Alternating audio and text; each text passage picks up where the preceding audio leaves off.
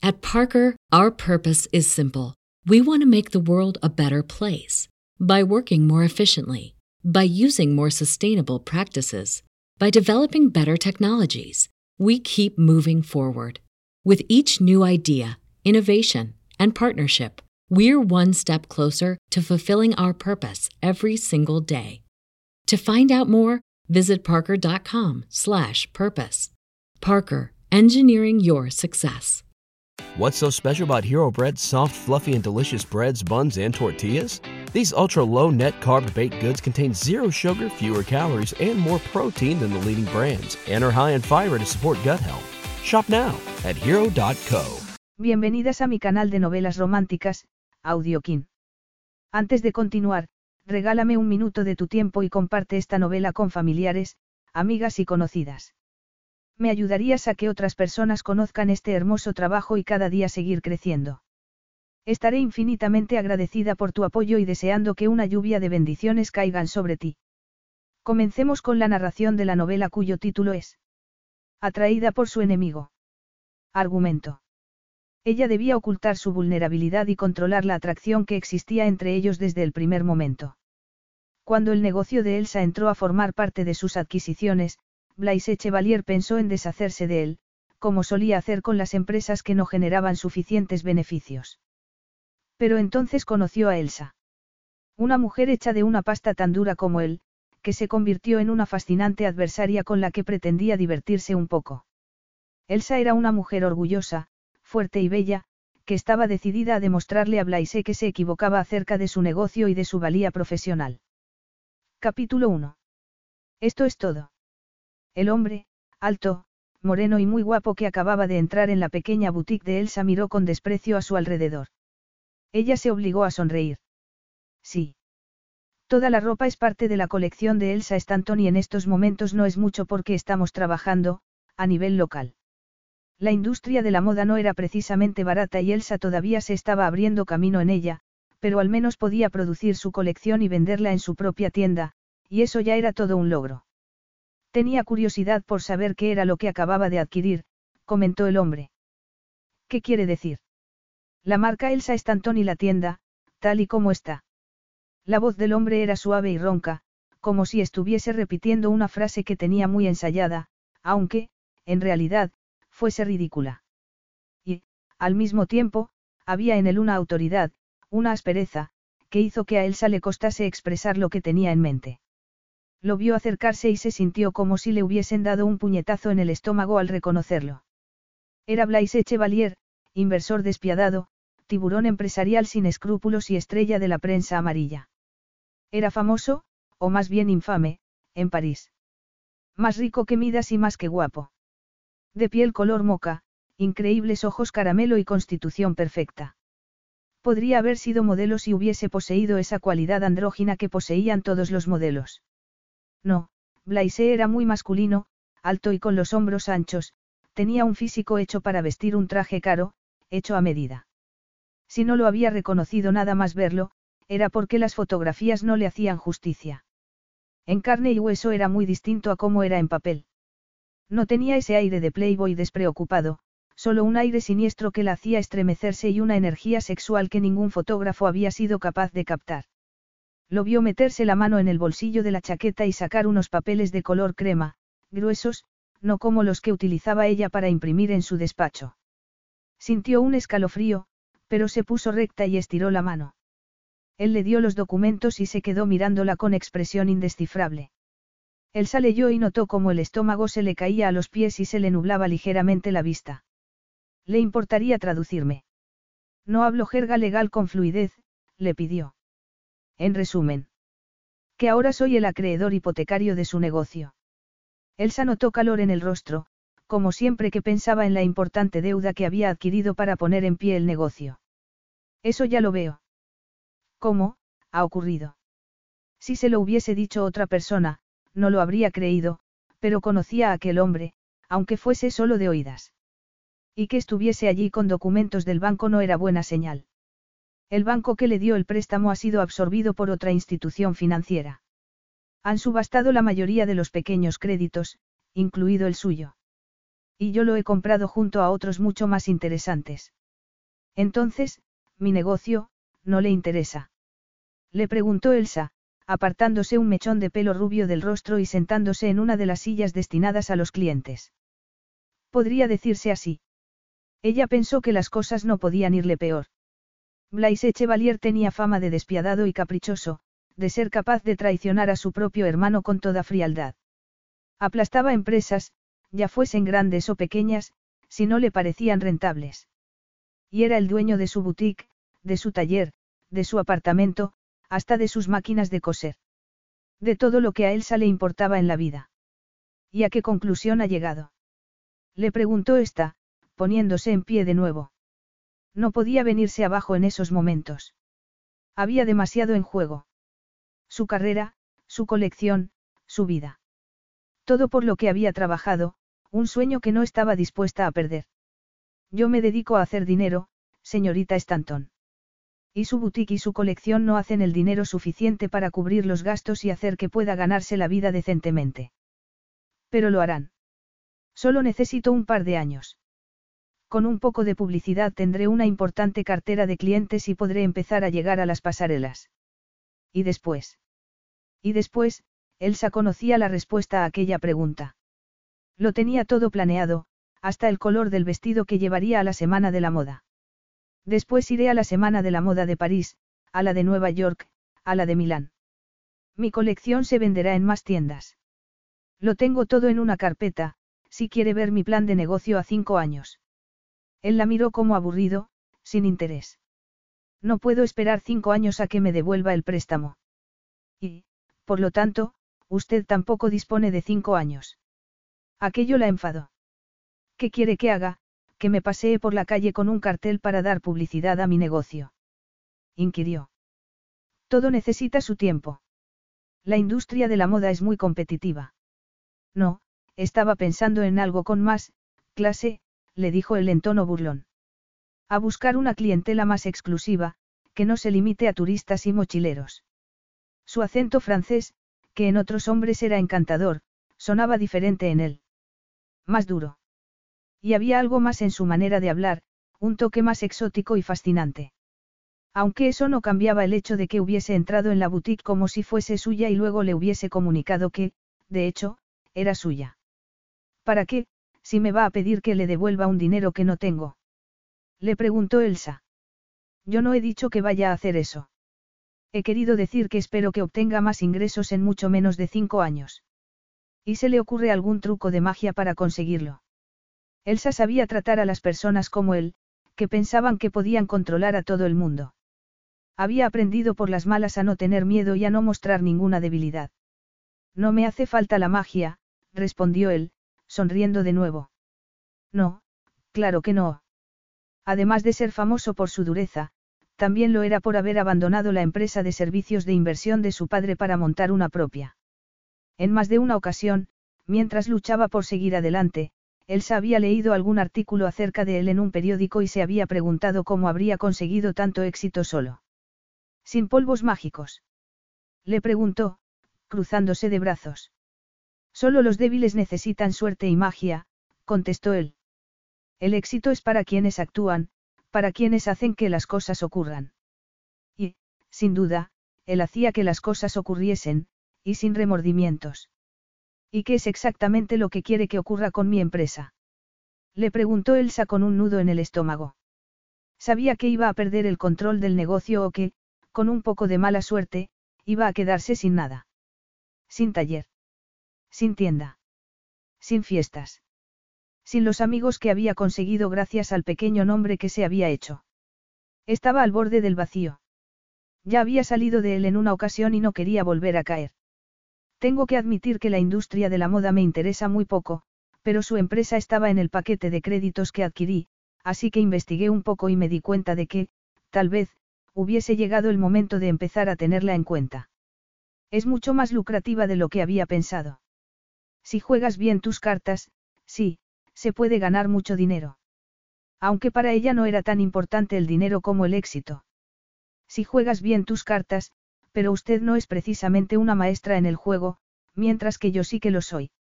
Blaise se acercó más y pasó la mano por el respaldo de madera de la silla en la que Elsa había estado sentada. Esta retrocedió un paso, consciente de cómo movía él la mano por la madera labrada, casi como si la estuviese tocando a ella. Se le aceleró el corazón. No soy una novata. Estudié empresariales y diseño. Tengo un plan de negocio y un par de inversores. Inversores pequeños que carecen de contactos y de la financiación necesaria. Necesitas más que eso. ¿Qué necesito? Publicidad y efectivo para que tu plan a cinco años lo sea a seis meses. Eso no es, lo es, Elsa. Yo puedo hacer que estés en la Semana de la Moda de París al año que viene y, hasta entonces, que tu colección aparezca en portadas de revistas y vallas publicitarias. Una cosa es tener tu boutique propia y otra muy distinta, tener una distribución y un reconocimiento mundiales. Yo puedo darte eso. Elsa notó que perdía las riendas, perdía el control. Apretó los dientes.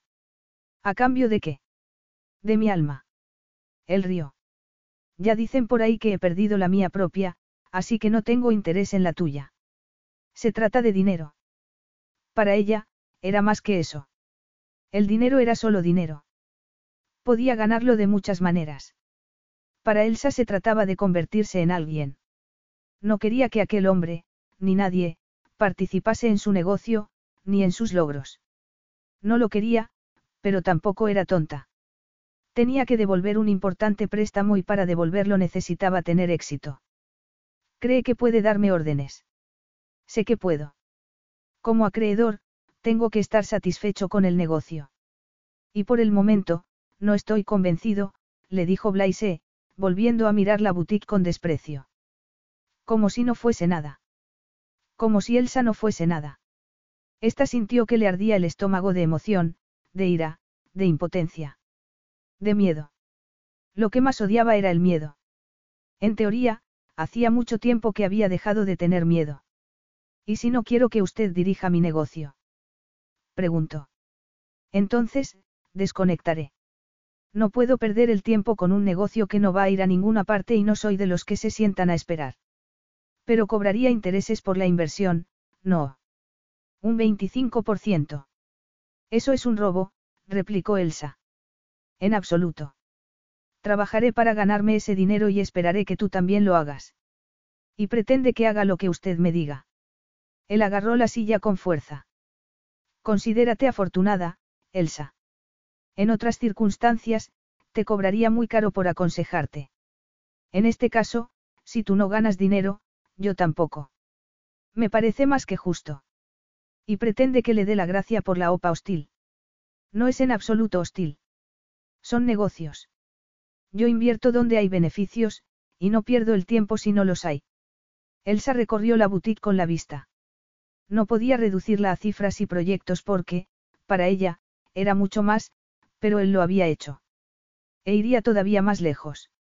El brillo de sus ojos y la firmeza de su mandíbula le hicieron saber que no debía tomárselo a la ligera. Sales bastante de noche, ¿verdad? Blaise vio cómo Elsa se ponía tensa y apretaba los labios pintados de rosa.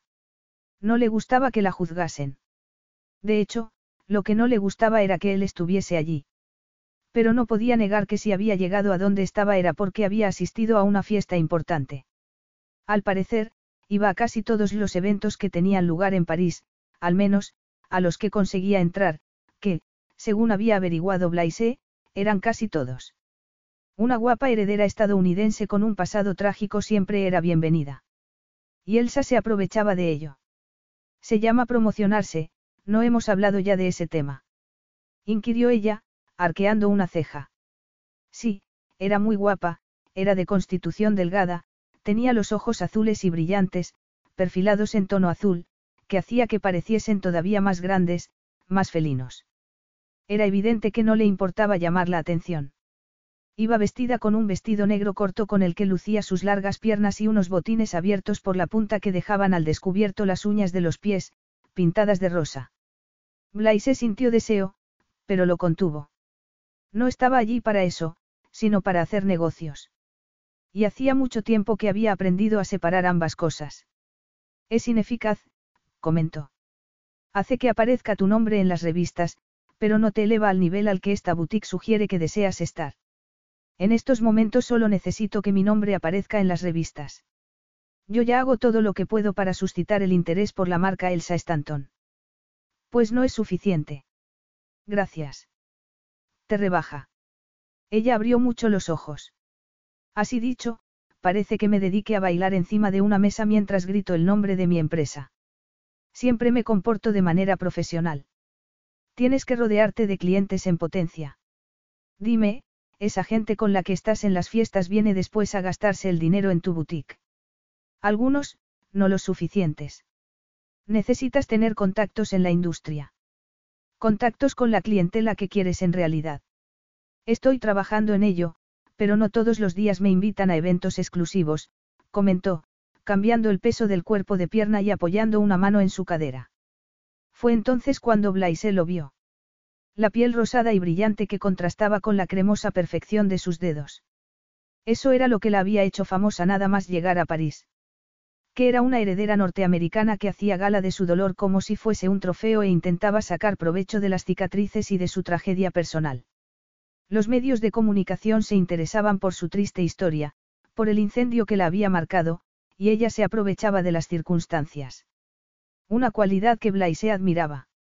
Al darse cuenta de que había adquirido su préstamo, había pensado que no podía perder el tiempo con una niña mimada que estaba jugando a ser diseñadora. Pero después de ver las cifras de ventas y de hablar con un par de profesionales de la industria, que le habían asegurado que Elsa tenía talento, había cambiado de impresión. No estaba jugando, era buena. Estaba trabajando duro para tener éxito, pero él sabía que podía ayudarla a ir más lejos. Lo importante eran los beneficios. Y él iba a sacar los máximos beneficios posibles de Elsa Stanton. Pero a mí sí que me invitan. Y sé qué hacer cuando se presentan las oportunidades. Ya tengo contactos con los que tú solo podrías soñar. Habrás leído acerca de mi capacidad para aplastar empresas si es necesario, pero también sé levantarlas. De hecho, se me da estupendamente. La única cuestión es cuál de mis habilidades quieres que emplee con la tuya. ¿Qué quiere a cambio? Le preguntó ella entre dientes. Muy sencillo. Que, cuando se trate de negocios, hagas lo que yo te diga. Al pie de la letra. Entonces, lo que quiere es tener el control, no. No es tanto, le dijo ella con naturalidad. Lo que quiero es que tu marca se convierta en una marca conocida. Que todo el mundo al que le interese el mundo de la moda quiera tener algo de la siguiente colección de Elsa Stanton. Que tu ropa se venda en todas partes, tanto en boutiques de alta gama, como en centros comerciales. Y si tengo que asumir el control para conseguirlo, lo haré. ¿Y si pudiese devolverle el préstamo? Preferiría seguir trabajando sola a aprovechar esta oportunidad. Es mi negocio, no una oportunidad para que usted gane dinero, le dijo ella, respirando con dificultad. Blaise no pudo evitar fijarse en cómo ascendían sus pechos, y bajar después la vista a su estrecha cintura y a la curva de sus caderas. Era una pena que no mezclase el placer con los negocios. ¿Crees que alguien te prestaría el dinero en estos momentos, Elsa? Ella palideció. Supongo que no, pero mi plan de negocio es bueno y, es un plan con muchas variables, me parece. Y aunque, en general, puede salir bien, no va a ser una garantía suficiente para ningún banco. Has acumulado mucha más deuda desde que pediste el préstamo. La moda siempre es cara. Lo último que he hecho me ha costado mucho dinero y solo he recuperado parte de la inversión. Se dio cuenta de que no tenía elección, si no quería perderlo todo. Respiró hondo e intentó recuperar la serenidad. Estoy dispuesta a trabajar con usted en lo que sea necesario para asegurarnos el éxito. Blaise sonrió con malicia. Sabía que no estaba tranquila, sino más bien enfadada. Tenía los puños cerrados. No te lo tomes de manera personal, Elsa. Solo se trata de ganar dinero. Si en algún momento queda claro que no vamos a ganarlo, abandonaré el proyecto.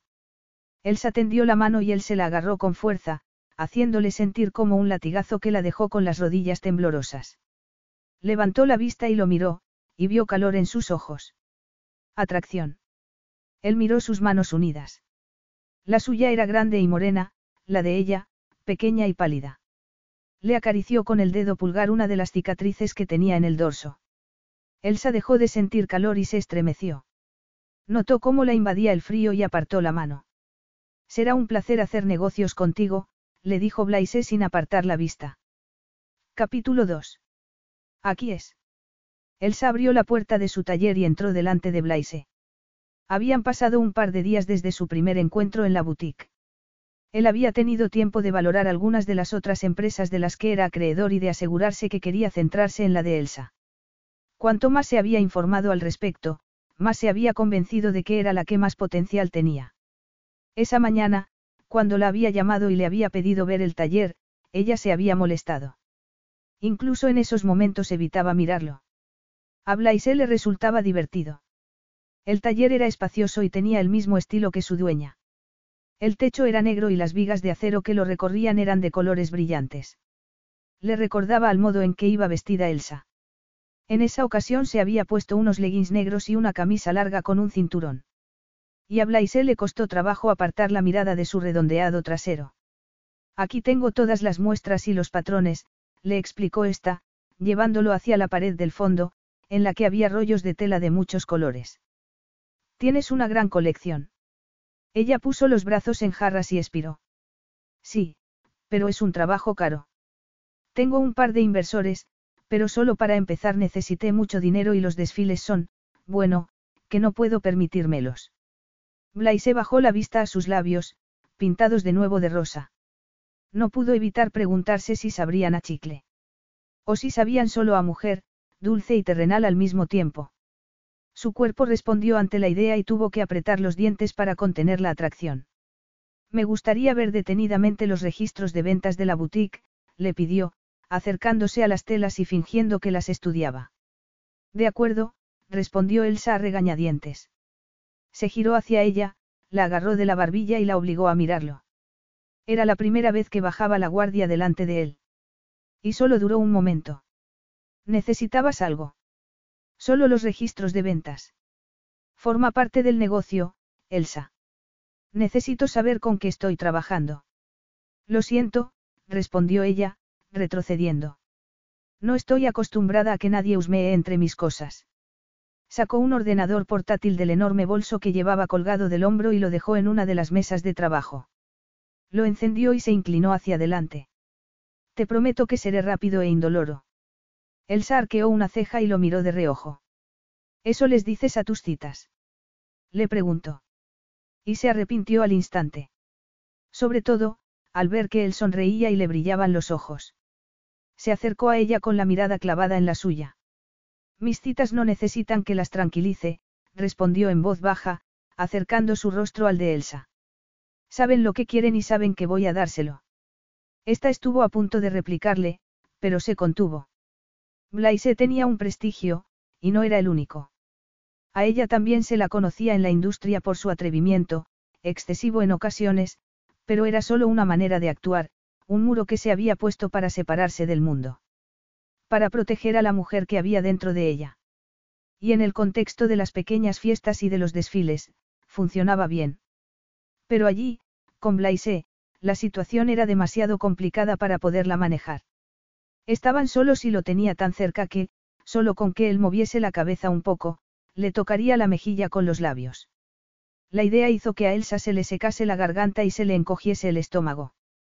Intentó concentrarse en la pantalla del ordenador y se aclaró la garganta. Abrió la carpeta en la que tenía toda la información y giró el ordenador hacia Blaise. Este recorrió varias páginas con la mirada sin cambiar de expresión. Era como un trozo de madera de caoba. Duro e implacable. Bello también, pero eso no cambiaba el hecho de que un choque con él sería devastador. Te va bastante bien, comentó, cerrando el ordenador. Elsa expiró sin darse cuenta. Le gustase o no, su alianza era lo mejor para el futuro de su empresa. Sí. Es una tienda pequeña, pero está muy bien situada. Y, aún así, tienes muy pocos beneficios. Casi ninguno, admitió ella. Es un negocio caro. Y ahora que hay más trabajo, he tenido que contratar a varios empleados. Por mucho éxito que consiguiese, el negocio siempre le exigiría más. Más tiempo, más dinero, más mano de obra, y cuanto más aumentasen los ingresos, más aumentarían los gastos. Era casi imposible avanzar y, sobre todo, imposible conseguir el nivel al que parecía aspirar Blaise. Me gusta lo que he visto. Quiero invertir más. A Elsa le entraron náuseas al oír la cifra. Lo dijo con toda naturalidad, como si no fuese nada. Aunque, para un multimillonario, no debía de significar nada. Sin embargo, para una mujer que tenía que cenar sopa de sobre casi todas las noches, era mucho. Manejaba importantes cifras de dinero, pero no le duraban nada en la cuenta corriente. Y jamás había soñado con una cantidad igual. Eso es, mucho dinero, comentó. Lo es, pero no me gusta hacer las cosas a medias. Quiero que la empresa tenga éxito y eso implica invertir lo que sea necesario para conseguirlo. Era un terreno muy resbaladizo. No era un préstamo, sino una inversión en la que él ganaba poder y ella se endeudaba todavía más. Pero ¿acaso tenía elección? Si no aceptaba y continuaba a su paso, Blaise se impacientaría. Y allí se terminaría todo. Nada de aquello le había importado tres días antes, cuando Blaise Chevalier había sido solo otro nombre más en los periódicos, pero en esos momentos era la fuerza motriz de la marca Elsa Stanton. Qué irónico, que hasta fuese el dueño de su nombre. Elsa tenía la sensación de que la poseía a ella. Pero no le quedaba otra opción más que aceptar que estaría en deuda con él hasta que pudiese comprar su libertad. Porque tenía la esperanza de poder hacerlo algún día. El dinero no le importaba, solo quería tener éxito. En ese caso, ambos queremos lo mismo, le dijo, sabiendo que era mentira. Él sí que quería dinero. Lo vio sonreír y se le aceleró el corazón sin saber por qué. Su sonrisa no era una expresión de felicidad, sino más bien el gesto de un depredador satisfecho al saber que estaba acorralando a su presa. Y Elsa se sentía como una gacela delante de una pantera. A Blaise no le asustaba la sangre. Era un hombre que conseguía sus metas se interpusiese quien se interpusiese en su camino. Más o menos, dijo él muy despacio. En lo relativo al método, es posible que menos que más. Sí, es posible. ¿De dónde es? Le preguntó Elsa, sintiéndose tonta nada más hacer la pregunta. La había hecho por su acento, y porque éste hacía que se le encogiese el estómago, pero en realidad no quería saberlo. No quería que Blaise pensase que nada de él le interesaba. De Francia. Mi padre es un importante hombre de negocios francés, pero pasé parte de mi niñez en Malawi, con mi madre. ¿Por qué no vivía en París? Él se encogió de hombros. Mis padres se divorciaron y ella quiso volver a su país natal, le contó él sin ninguna emoción, en el mismo tono plano en el que hablaba siempre. Y ella se preguntó si de verdad le habría resultado tan fácil marcharse de París a Malawi y separarse de su padre. Aunque sabía que, en ocasiones, no estaba tan mal cortar los vínculos con la familia. No obstante, sintió más curiosidad por él y hasta lástima por el niño que había sido. Luego se dijo que lo mejor sería centrarse en los negocios y no en el exótico acento de Blaise. En el hombre y no en el niño. Entonces, teniendo en cuenta que es el cerebro, le dijo, rompiendo el incómodo silencio, ¿cuáles son sus planes? Había pensado en una valla publicitaria en Times Square y en una portada en la revista Look. Elsa tosió. ¿Qué? Conozco a la directora de la revista. Me ha pedido que consiga una imagen de alguna creación tuya que pueda ir bien con la edición de primavera, y que la utilizará para la editorial y para la portada. Pero eso es, mucha publicidad. Oh, uy. Te dije que era bueno. Muy bueno, admitió Elsa aturdida. No puedo creerlo. Y va a hacerlo solo porque lo conoce. Le he enseñado tu trabajo por internet y se ha quedado impresionada. Así que no va a hacer una obra de caridad. Pero es, te dije que podría convertir tu plan a cinco años en un plan a seis meses, le dijo Blaise en tono arrogante. Tal vez quiera entrevistarte también. Aquel era el tipo de publicidad con el que él se había soñado y que temía al mismo tiempo, que podría darle el éxito que se merecía, pero que también sacaría a la luz su vida privada. Ya se había visto en esa situación a menor escala. Era fácil ponerse un muro delante, sonreír y reír, colocarse de tal manera que saliese la cicatriz del cuello en la fotografía. Darle a la gente lo que quería. No se molestaba en ocultar su pasado ni las marcas que éste había dejado en su piel, pero no quería que saliese lo peor de él. Aunque pensase que ya no quedaba nada por decir que pudiese hacerle daño. Ya lo había oído todo, incluso de boca de su propia madre. Y había sobrevivido. No se había derrumbado entonces y no lo haría en esos momentos. Iba a aprovechar la oportunidad al máximo. Si aquel hombre podía conseguirle una valla publicitaria, una portada y una entrevista, sentiría menos resentimiento por él. Eso sería estupendo, más que estupendo, increíble. Sé que te encanta la publicidad, comentó Blaise, sonriendo de medio lado. Me gustan las ventas que provoca la publicidad, dijo ella. ¿Qué escogerías para la fotografía? Elsa atravesó la habitación, agradeciendo que hubiese más distancia entre ambos. No sabía por qué, pero aquel hombre la ponía tensa. Su aspecto, su fama, todo combinado era una mezcla muy potente. Una mezcla que le daba miedo no saber manejar. Siempre había trabajado con modelos masculinos, muchachos jóvenes, y alguna vez se había sentido atraída por alguno, pero lo había considerado normal. Al fin y al cabo, era una mujer y ellos, hombres. Pero la sensación que le causaba Blaise solo con mirarlo era diferente. Era atracción mezclada con muchos nervios e ira. Y él no era un muchacho que trabajase de modelo, era un hombre que, según la prensa, sabía muy bien cómo tratar a una mujer en la cama.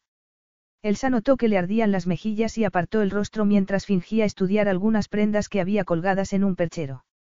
Tenía que centrarse y dejar de fijarse en lo bien que le sentaba el traje a Blaise. No era su tipo, su traje, sí. Y eso era todo. No tenía tiempo ni ganas de explorar una extraña atracción por un hombre que le había hecho una opa hostil a su vida. No tenía tiempo ni ganas de sentirse atraída por nadie, pero mucho menos por él. Se imaginó la expresión de horror en su rostro si se le insinuase. Si viese las marcas que había en su cuerpo. Un hombre que salía cada semana con una mujer más bella no querría saber nada de un producto defectuoso. Y ella lo era. El azul, creo, dijo. Este. Sacó un vestido corto, de color azul, con las mangas largas, fruncidas. Con las botas adecuadas quedará estupendo. Miró a Blaise y esperó ver, algo en sus ojos, pero su expresión siguió siendo neutral. Si piensas que funcionará. No quiere opinar. Le preguntó, sorprendida y aliviada al mismo tiempo. ¿Por qué? ¿Por qué? ¿Acaso no es por eso por lo que está aquí? Blaise se acercó a ella con la vista clavada en el vestido. Levantó la mano, tocó la fina tela, y Elsa se sintió como si estuviese tocándola a ella de nuevo. Como si volviese a tocarle la cicatriz. Nadie lo hacía. Ese era otro motivo por el que dejaba algunas de sus cicatrices a la vista, porque hacían que la gente mantuviese las distancias. Al parecer, Blaise, no. Elsa se tocó el dorso de la mano, se lo frotó para dejar de sentir aquel cosquilleo. No me preocupa demasiado la moda. Así que te dejo a ti este tipo de decisiones. Entonces, tengo poder de decisión. Él la miró con intensidad. Yo no sería capaz de hacer nada con esas máquinas de coser, así que te dejo decidir a ti, que eres la experta. Cuando el experto sea yo, decidiré yo. Elsa no había esperado tanto de él, pero, aún así, no se sintió bien. Había subestimado su propio poder en la situación. Y tenía que sacar el máximo partido de él. Entonces, no pretende vestir a mis modelos. Le preguntó en tono frío. Jamás he hablado de eso. Pero de todos es conocida su reputación, comentó Elsa. Pensé que estaba tratando con un pirata. Con una persona que se gana la vida lucrándose a costa de los demás. Él rió. Fue un sonido casi oxidado, como si no estuviese acostumbrado a hacerlo. Veo que has leído muchas historias acerca de mí. No son ciertas. Preguntó ella, con la esperanza de que fuesen mentira. Sí, respondió él, mirándola a los ojos. Todas son verdad. Las decisiones que tomo, las tomo para sacar algún beneficio. No hago obras de caridad. Si te ayudo, es para conseguir lo mejor para la empresa y lo mejor para mi cartera. Eso es todo. No lo dijo en tono amenazador, sino con más suavidad que nunca. Solo le estaba informando acerca de cómo eran las cosas. La esperanza de Elsa se transformó en un enorme peso en el estómago. Bueno, supongo que tendré que sacar el máximo partido posible, comentó, nerviosa. Era una sensación que no le gustaba. Estaba acostumbrada a tener siempre el control de la situación. Pero en presencia de aquel hombre no parecía tenerlo. Ni siquiera estaba segura de poder controlar su cuerpo. La asustaba y eso la enfadaba. Era atractivo y cuando la miraba fijamente hacía que se le encogiese el estómago. Y eso la confundía. Respiró hondo para intentar tranquilizarse. Siempre la había ayudado en momentos difíciles, cuando alguien había intentado herirla. No estaba consiguiendo protegerse de él, de las cosas que le hacía sentir. La miraba como si pudiese ver en su interior y la hacía sentirse desnuda. ¿Tienes alguna fotografía de ese vestido? Le preguntó Blaise, sacándola de sus pensamientos. Hago fotografías de todos. Excelente. Envíamelas por correo electrónico y yo se las mandaré a Karen, de Luke. Por supuesto. Blaise se giró para marcharse. Sin tan siquiera despedirse, como si su salida fuese suficiente. Elsa estaba en su propio estudio, pero se sentía como si aquel hombre acabase de decirle que podía retirarse.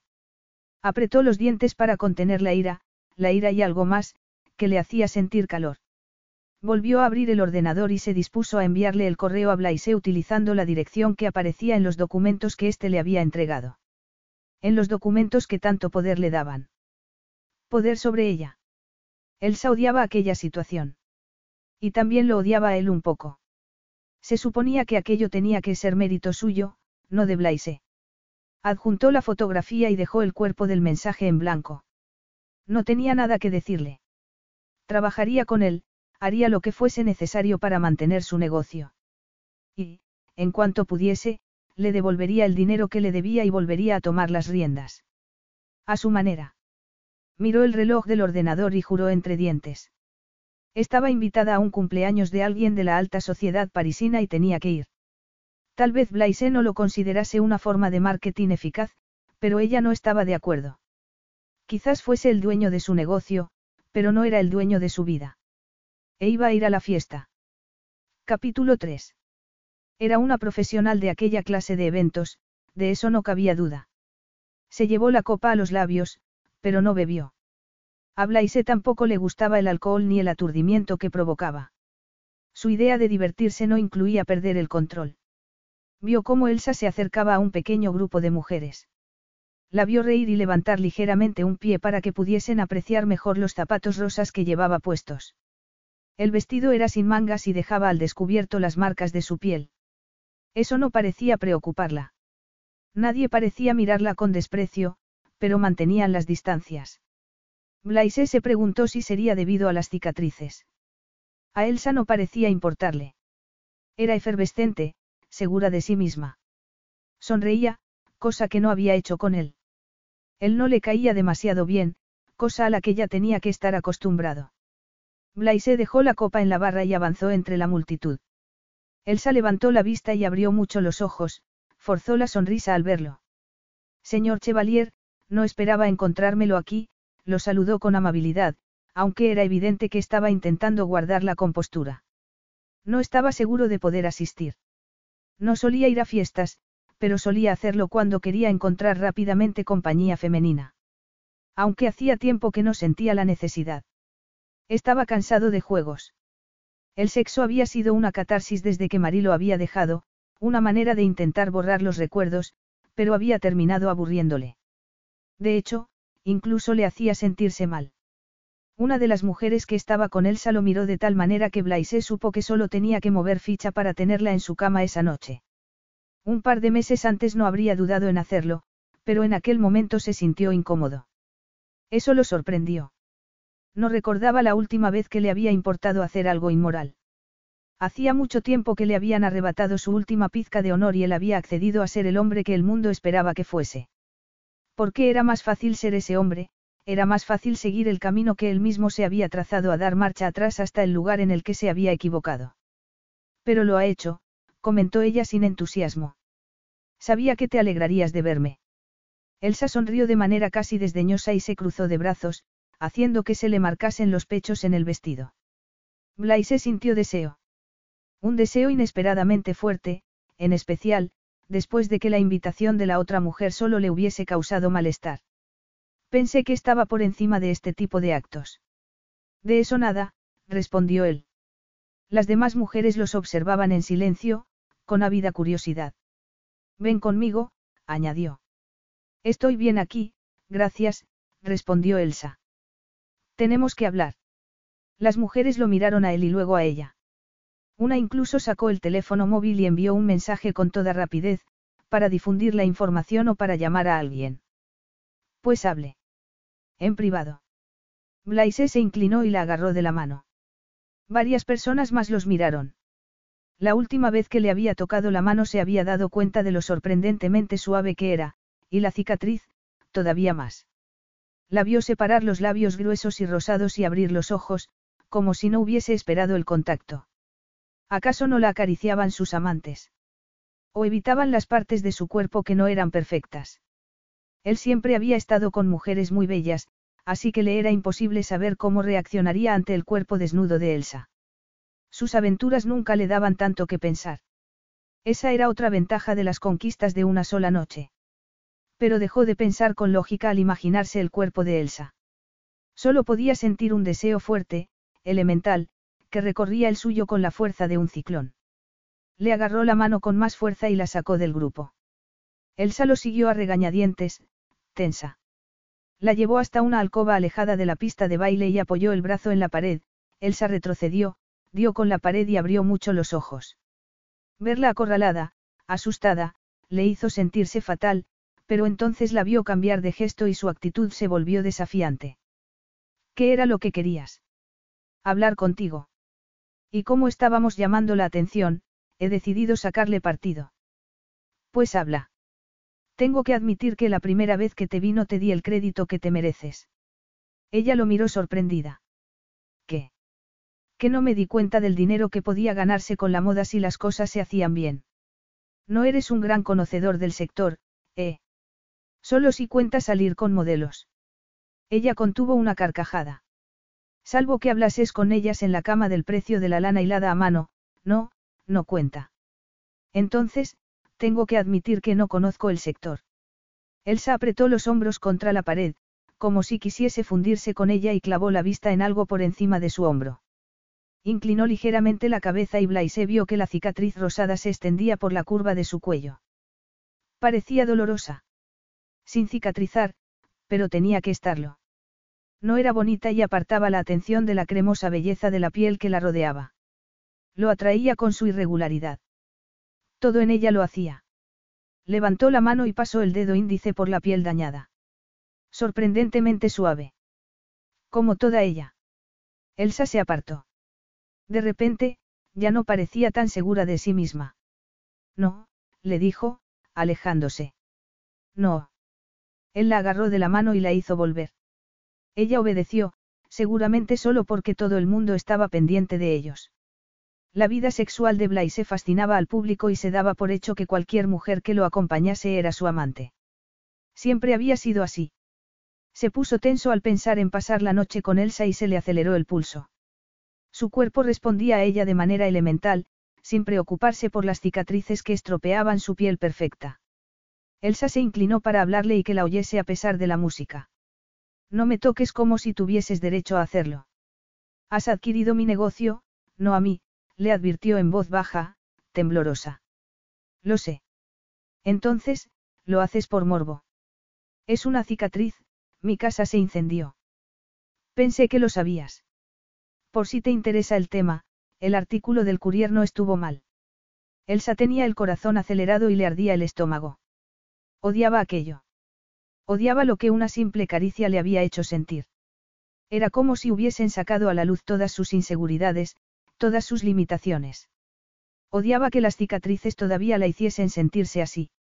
Por mucho que fingiese haberse acostumbrado, todavía odiaba vérselas en el espejo.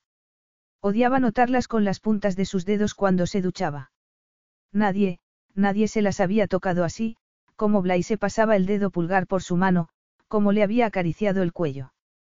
Solo un hombre antes le había tocado las cicatrices, y había sido para humillarla. Sus padres habían dejado de tocarla después del incendio. Habían dejado de darle abrazos y habían guardado las distancias, se habían sumido en su culpabilidad. La caricia de Blaise le había afectado como una descarga eléctrica.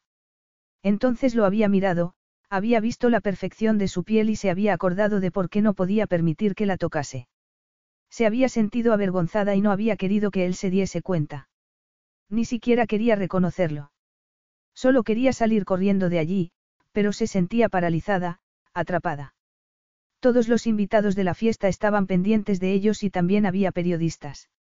Y Elsa no quería que dijesen de ella que se había marchado de la fiesta como cenicienta del baile. Era fuerte. No iba a huir. Supongo que como tienes la costumbre de tomar cosas que no te pertenecen, no se te ha pasado por la cabeza que tal vez yo no esté de acuerdo, le dijo.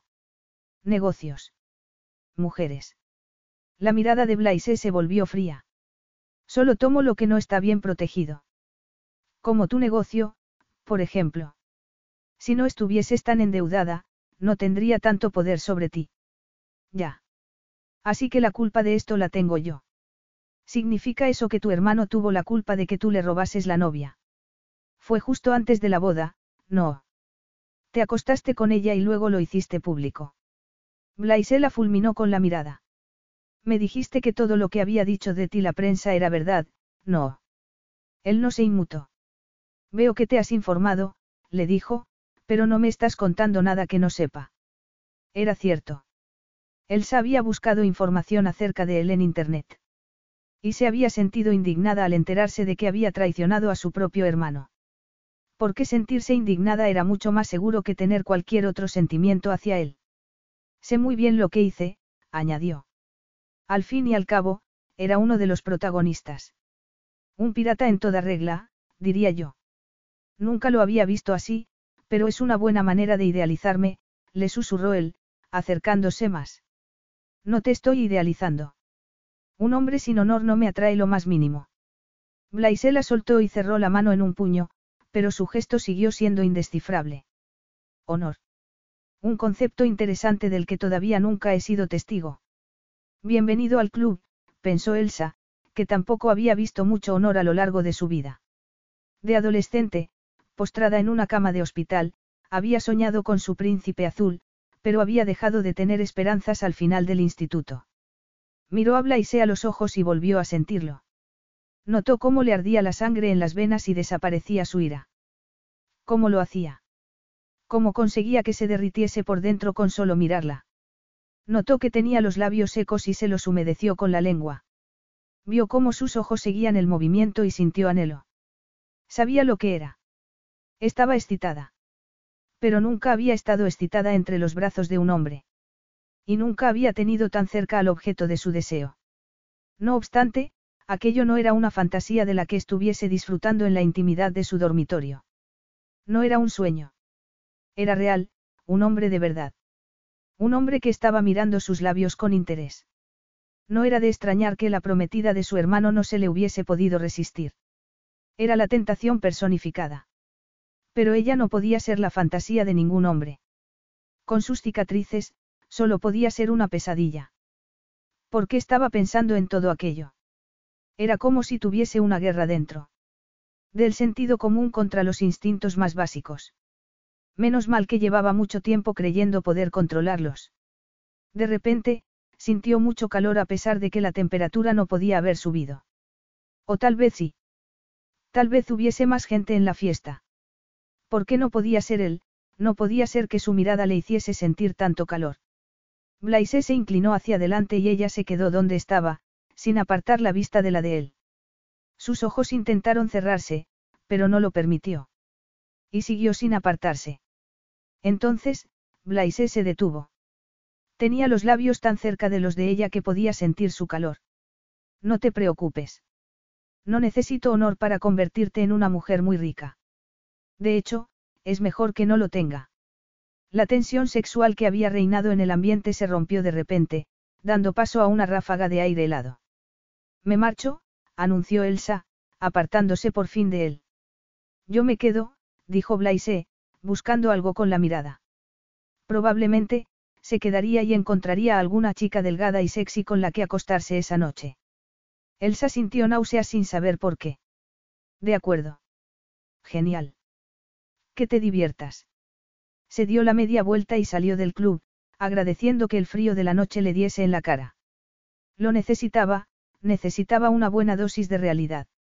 Lo que había ocurrido en la fiesta no era real. No era posible para una mujer como ella y, aunque lo fuese, no se le ocurría un hombre al que desease menos. Aún así, su corazón seguía acelerado y su cuerpo estaba como vacío, insatisfecho, y cuando cerraba los ojos seguía viendo el rostro de Blaise. Capítulo 4. Aparecemos en todas las páginas de sociedad, comentó Elsa, todavía aturdida por la sorpresa. La prensa está obsesionada con mi vida sexual, admitió Blaise. Su voz era atractiva hasta por teléfono. Elsa miró la fotografía en la que aparecían ambos en la oscuridad de un rincón del club, con sus labios casi tocándose. Se le encogió el estómago y sintió calor en la cara. Sacudió la cabeza e intentó tranquilizarse. Pensé que habías dicho que siempre publicaban la verdad acerca de ti. Normalmente si estoy con una mujer es porque es mi amante. O acaba siéndolo al final de la noche. Pues yo no lo soy. No, pero estábamos juntos. Y saben que he adquirido tu crédito, piensan que lo he hecho para sacar de mi vida a la mujer con la que estoy en estos momentos. Qué mezquinos, comentó ella. Habría que escribir una carta al director. Se sentó delante del ordenador y miró las estadísticas de su sitio web. Era algo que hacía a diario. Le gustaba saber por qué entraba la gente a su página y qué clase de gente era, para saber dónde tenía que publicitarse más. Se quedó sorprendida al ver el número de visitantes que tenía, y todavía más al ver las palabras clave que habían utilizado para encontrar la página. Blaise Chevalier y Elsa Stanton amantes. Blaise Chevalier Elsa Stanton novia. Blaise Chevalier Elsa Stanton prometidos. La última hizo que se terminase el té que tenía encima de la mesa de un trago. Tosió al teléfono. ¿Estás bien? Le preguntó él. Tengo, cuatro veces más visitas de lo habitual en mi página web y, casi todo el mundo buscaba información acerca de nosotros dos, comentó. ¡Qué sorpresa! Es el tipo de publicidad que necesitas.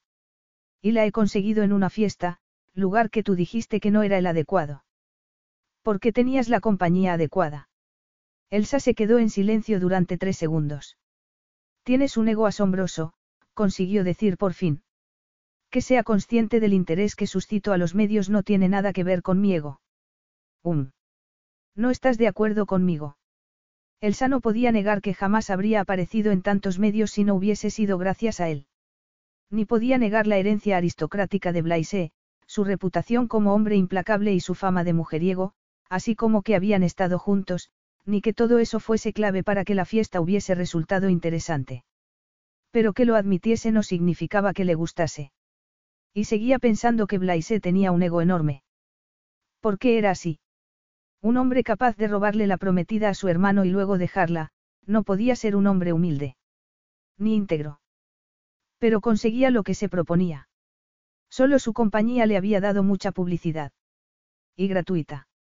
Debo reconocer que tienes razón, le dijo, mirando la fotografía de ambos en el periódico. Sus ojos fueron directos a la cicatriz más grande que tenía en el brazo. Era fácil fingir que se sentía segura de sí misma cuando no estaba obligada a ver la realidad de su cuerpo. Apartó el periódico. Sin ti, nunca habría aparecido en un periódico tan importante, ni en una fotografía tan grande. Ha merecido la pena. Ten cuidado, que estás alimentando a mi ego. Ja, ja, dijo ella, acercándose a la nevera, abriendo la puerta y cerrándola otra vez con las manos vacías. No quiero hacerte perder el tiempo así que, ya hablaremos. De repente, se sentía incómoda. Lo había llamado al teléfono móvil, cuyo número le había dado él, pero, por algún motivo, la conversación se estaba volviendo personal. Eso no habría ocurrido si solo hubiese sentido hostilidad por él, pero por mucho que lo intentaba, la atracción seguía pesando más que el resentimiento. Son negocios, así que no lo considero una pérdida de tiempo. Vaya. Eso ha sido casi un cumplido. Ya te dije que no era personal. Nunca he tenido la intención de hundirte. Solo quiero sacar beneficios y, sinceramente, eso te favorece a ti también. Sí, dijo ella, acercándose a la ventana del salón, desde la que se veía la fachada de ladrillos del edificio de enfrente. Ya. Si tú ganas dinero, yo gano dinero, y todos contentos. Pero para mí es más que eso. ¿Qué más? Pasión. Un sueño. La emoción del éxito, la sensación de haber conseguido algo. Hay muchas más cosas que el dinero. Al menos, para ella. No podía fracasar. A mí solo me importa el dinero. Si algo no es rentable, me deshago de ello, no pierdo el tiempo. Y yo no te lo estoy haciendo perder, así que supongo que debo sentirme casi halagada. ¿Por qué? Buena pregunta. He recibido un correo electrónico de Karen Carson, la directora de Look. Ah. ¿Y? ¿Le han gustado las fotografías? ¿Y le sirven para la publicidad? Preguntó Elsa con el corazón acelerado. No. Ah, vaya, buen intento. Elsa se preguntó qué habría hecho mal. ¿Quiere que crees otro vestido? ¿Qué? Que no le ha parecido bien el vestido azul, pero me ha dicho que le gustaba tú, como ha dicho. Blaise hizo una pausa y Elsa supuso que estaba releyendo el correo. Estética. Vale, estupendo. ¿Qué quiere? Haré lo que me pida, contestó. Te enviaré el mensaje. Quiere algo más formal. Algo que sea solo para Luke. El resentimiento que había sentido por Blaise continuó menguando. Sin duda, tenía sus ventajas tenerlo de su lado. Gracias, le dijo, con la garganta seca de repente. No quería llorar de la emoción ni dejar al descubierto sus vulnerabilidades. Tienes la extraña costumbre de comportarte primero como un pequeño, erizo y luego darme las gracias. ¿Un erizo? Sí, eso es. Bueno, pues tú tienes la extraña costumbre de ser un burro y, de repente, conseguir que ocurra algo increíble, así que supongo que es una cuestión de causa-efecto. Un burro. Sí, eso es. Me han llamado cosas peores. Elsa estaba segura. Lo había visto en la prensa, en las webs de cotilleos. A mí también, admitió, mirándose las manos y agradeciendo no tenerlo delante. Te acabo de reenviar el correo de Karen. Tienes una semana para hacer el vestido. Ellos se encargarán del estilismo. Estupendo. Pasaré a lo largo de la semana para ver cómo vas. Estupendo, repitió. Buena suerte, Elsa. Solo los débiles necesitan suerte y magia, le respondió ella, repitiendo las palabras que le había dicho Blaise el día que se habían conocido. Y recordándose a sí misma el tipo de hombre que era para intentar dejar de emocionarse con todo lo que le decía. Yo no necesito suerte, hago una ropa fabulosa. Eso espero, porque, de lo contrario, las consecuencias podrían ser negativas. A Elsa se le hizo un nudo en el estómago y se sintió incómoda. Blaise tenía razón, era una gran oportunidad y no podía estropearla. Mientras que hacerlo bien podría ser la clave de su éxito. Lo haré, le aseguró antes de colgar el teléfono. Lo haría. Haría el mejor vestido del mundo porque fracasar no era una opción. Le estaba dedicando una atención especial a Elsa o, más bien, a su negocio. Lo reconocía y, no obstante, no se sentía obligado a cambiar nada. La vio arrodillarse delante de un maniquí al que le estaba poniendo un vestido azul claro y se dijo que era sorprendente que el taller fuese tan distinto de la elegante boutique. No estaba todo combinado en blanco y negro con algún toque ocasional de color, sino que parecía haber sufrido una explosión de color. Había tablones tapizados con retales de tela por las paredes, rollos de tela apilados en el suelo, encima de las mesas. Un estante con hilos, botones y lazos de colores en el centro de la habitación. Estaba limpio y ordenado, pero la elección de colores y estilos era caótica. Un taller de ordenada excentricidad, como Elsa. Esta se incorporó y sujetó los tirantes del vestido. Incluso en esos momentos, hacía juego con el espacio en el que trabajaba.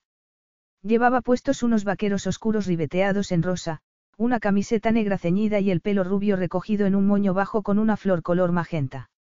Era un look que parecía casual, pero Blaise tenía la sensación de que él había querido conseguir ese efecto. Estaba seguro de que, aunque quisiese hacerse pasar por una chica despreocupada y fiestera, en realidad no lo era. Todo, incluso el caos, era intencionado. Y eso era algo que él entendía. El control. Porque, para él, el control lo era todo. Es bonito, comentó, sorprendiéndole la facilidad con la que le había salido el cumplido. Normalmente, no sentía la necesidad de dar seguridad a nadie, pero con ella, sí. Tal vez fuese la misma cosa, imposible de definir, que le había hecho ir allí, cuando una llamada de teléfono habría bastado para ver cómo iban las cosas. Elsa se puso tensa y se giró a mirarlo con los ojos azules muy abiertos y las cejas arqueadas. No podía saber, llamado. Le preguntó, con una mano en el pecho y las uñas rosas brillando contra la camiseta. Me has asustado. ¿Por qué no cierras la puerta con llave? Así es como te disculpas. Le repreguntó, bajando la mano a su cadera y golpeando el suelo con el pie. Blaise se fijó en las curvas de su cuerpo. Tenía los pechos generosos y la cintura estrecha, era perfecta. ¿Cómo van las cosas? Ella frunció el ceño. Bien. Pensé que ibas a llamar para preguntarme. He decidido pasarme y verlo por mí mismo. Él se colocó detrás del maniquí con el corazón todavía acelerado. Blaise la había asustado, eso era todo, pero la reacción de su cuerpo no había sido normal. Y empeoró al verlo acercarse a ella. El traje gris marengo que llevaba puesto le sentaba muy bien y combinaba a la perfección con su piel morena. Le hacía los hombros y el pecho muy anchos. Elsa ponía hombreras a los trajes que hacía para los modelos masculinos con los que trabajaba, pero el efecto no era ni la mitad de impactante. No le costó trabajo apreciar su traje, se sentía cómoda haciéndolo, lo que sí le costó fue admitir que le interesaba todavía más el hombre que había debajo de él, entonces, ¿qué te parece? Le preguntó, para intentar distraerse. Es, diferente. No es de licrán y está cubierto de lentejuelas, así que tal vez se salga de lo normal para ti. Es un comentario relativo a las mujeres con las que salgo. Pues, sí. Gracias, pero ya se ocupa de eso la prensa. Y a Blaise no le importaba lo más mínimo. ¿Por qué a ella sí? ¿Por qué le importaba no lo que dijesen de él, sino lo que pudiesen decir de ella? ¿Por qué le importaba cómo saliese en sus brazos en las fotografías? Deseó que no le importase. Se aclaró la garganta. Bueno, es una mezcla de fluidez y estructura, está inspirado un poco en Grecia y los pliegues del corpiño pretenden realzar la silueta de la modelo, además de añadir un elemento de diseño más complejo. Si tú lo dices. Blaise se acercó más y ella retrocedió. De repente, se sintió insegura. Normalmente utilizaba las marcas de su piel para mantener a los hombres a raya, pero aquel se las había tocado. Las había mirado, y no precisamente horrorizado. No había apartado la vista ni había fingido no haberlas visto. Lo vio alargar las manos y agarrar al maniquí por las caderas para hacerlo girar. Tengo que confesarte que no veo nada de eso, comentó, mirándola a los ojos, pero puedo imaginarme a una mujer con este vestido puesto. ¿Cómo se va a pegar a la curva de su cintura? comentó, pasando el dedo índice por el corpiño. Y al pecho. Elsa contuvo la respiración mientras lo veía pasar el dedo por la zona del pecho. Notó que se le ponían duros los pezones, como si la estuviese acariciando a ella. Se sintió como si llevase el vestido puesto y pudiese sentir las manos de Blaise sobre su piel. De repente, fue como si el aire se hubiese espesado y le costó respirar. Tuvo que hacer un esfuerzo para que no se le doblasen las rodillas. Él soltó el vestido sin dejar de mirarla a los ojos, en silencio. Elsa sintió un cosquilleo en los labios, le dolió todo el cuerpo. Todavía no la había tocado y ya se sentía marcada, como si le hubiese ocurrido algo muy importante, cuando lo único que había hecho Blaise había sido tocar el vestido. La verdad es que no me importaría que la mujer con la que fuese a salir apareciese con este vestido puesto, comentó, retrocediendo y mirando el vestido, como si no hubiese hecho otra cosa. Y no la había hecho. Todo lo demás, había sido imaginación de Elsa, que tenía demasiadas fantasías. Fantasías en las que los hombres iban más allá de las imperfecciones de su cuerpo y la deseaban a ella, a la mujer que había detrás de las cicatrices. Aunque, en esas fantasías, ella nunca se veía marcada. Cuando pensaba en estar con un hombre en la cama, sintiendo sus caricias en la espalda, su mente veía una piel sin defectos. Su mente la hacía bella, como a su amante, pero era mentira. Tan mentira como el momento que su mente acababa de crear. Estupendo. Yo creo que a Karen le gustará, no. Ya te he dicho que no sé mucho de moda. Como hombre, solo puedo sentirme atraído por el anuncio. Bueno, pues espero que a las mujeres les guste también, dado que la mayor parte del público de Lux son mujeres. Seguro que sí. Gracias. Elsa deseó que se marchase ya de allí, para poder seguir pensando en él como en un hombre despiadado, y no como en el hombre que tanto la había excitado con solo una mirada. Quería comentarte otra cosa, le dijo él. ¿El qué? Quiero llevarte a un acontecimiento que sí te va a ser útil. Me gustaría que me acompañases al baile del corazón esta noche. Tal vez podamos darle a los medios algo más de lo que hablar. Capítulo 5. El baile del corazón era uno de los principales actos benéficos de Francia y casi del mundo. Las entradas eran muy caras y luego estaba la cena, que costaba alrededor de los 300 euros el cubierto. Todo iba para la Asociación del Corazón, que ayudaba a personas con problemas cardíacos a poder pagar medicamentos y operaciones. También servía para que los ricos y famosos se viesen e hiciesen contactos. Y ella no podía permitirse ir. ¿Vas a pagar tú las entradas? Por supuesto. Siempre invito a las mujeres con las que salgo. Quiero pagarme mi cena, le replicó, por mucho que le doliese gastarse aquella cantidad de dinero. Es por una buena causa. Y entonces se dio cuenta, demasiado tarde, de que había accedido a acompañarlo. ¿Cómo no iba a hacerlo, con toda la publicidad que iba a darle? Notó calor solo de pensar en tenerlo cerca y se sintió culpable, como se había sentido siempre de niña cuando había estado a punto de hacer algo que no debía. Aunque, en aquel caso, no iba a hacer nada. Aunque no pudiese evitar estar emocionada. Yo te invitaré a la cena. Puedes hacer una donación si quieres colaborar, le dijo él en tono firme. De acuerdo, me parece, no, no me parece justo, no lo es. El hombre siempre debe invitar. ¿Con qué idiota sueles salir tú? Dios mío, te das cuenta de que me acabas de dar una lección de cortesía. Comentó ella, molesta porque nadie la había invitado a salir desde el instituto. Y aquella cita había terminado, mal. Tan mal que prefería no recordarla. Parecías necesitarla. No viniendo de un hombre como tú. Elsa se arrepintió del comentario nada más hacerlo, porque, por difícil que fuese tratar con Blaise, este nunca la había insultado, mientras que ella sí que había utilizado su pasado para atacarlo. Aunque dudase que eso fuese a afectarle. De hecho, no reaccionó a la puya, o no mucho. Solo apretó ligeramente la mandíbula. No viniendo de un pirata como yo. No quería, Elsa se interrumpió para tomar aire. Olvídalo. No, tienes razón. No soy precisamente el tipo de persona que debería dar consejos acerca de cómo vivir en una sociedad civilizada, pero siempre cuido de la mujer con la que estoy, sea una conquista de una noche o una relación a largo plazo. Elsa estaba segura de que las trataba bien, al menos, desde el punto de vista físico. Su dulce voz hacía presagiar todo tipo de placeres, placeres que Elsa no podía ni imaginar debido a su inexistente experiencia, pero solo placeres físicos. Lo miró, estudió su rostro cincelado, tan duro que parecía de piedra, y se sintió culpable por haber pensado así. Aunque no sabía por qué. Solo sabía que ella, mejor que nadie, debería saber que no había que juzgar a nadie por sus apariencias. En ocasiones, tenía la sensación de que Blaise estaba demasiado cómodo con su papel de villano. Tanto, que le hacía preguntarse qué habría detrás de él. Nada. No le des más vueltas. Elsa no iba a fingir que Blaise no era quien parecía ser solo porque ella quisiera que fuese así. Ya había cometido el error con sus padres mucho tiempo atrás, hasta que se había dado cuenta de que jamás la querrían más de lo que se querían a ellos mismos.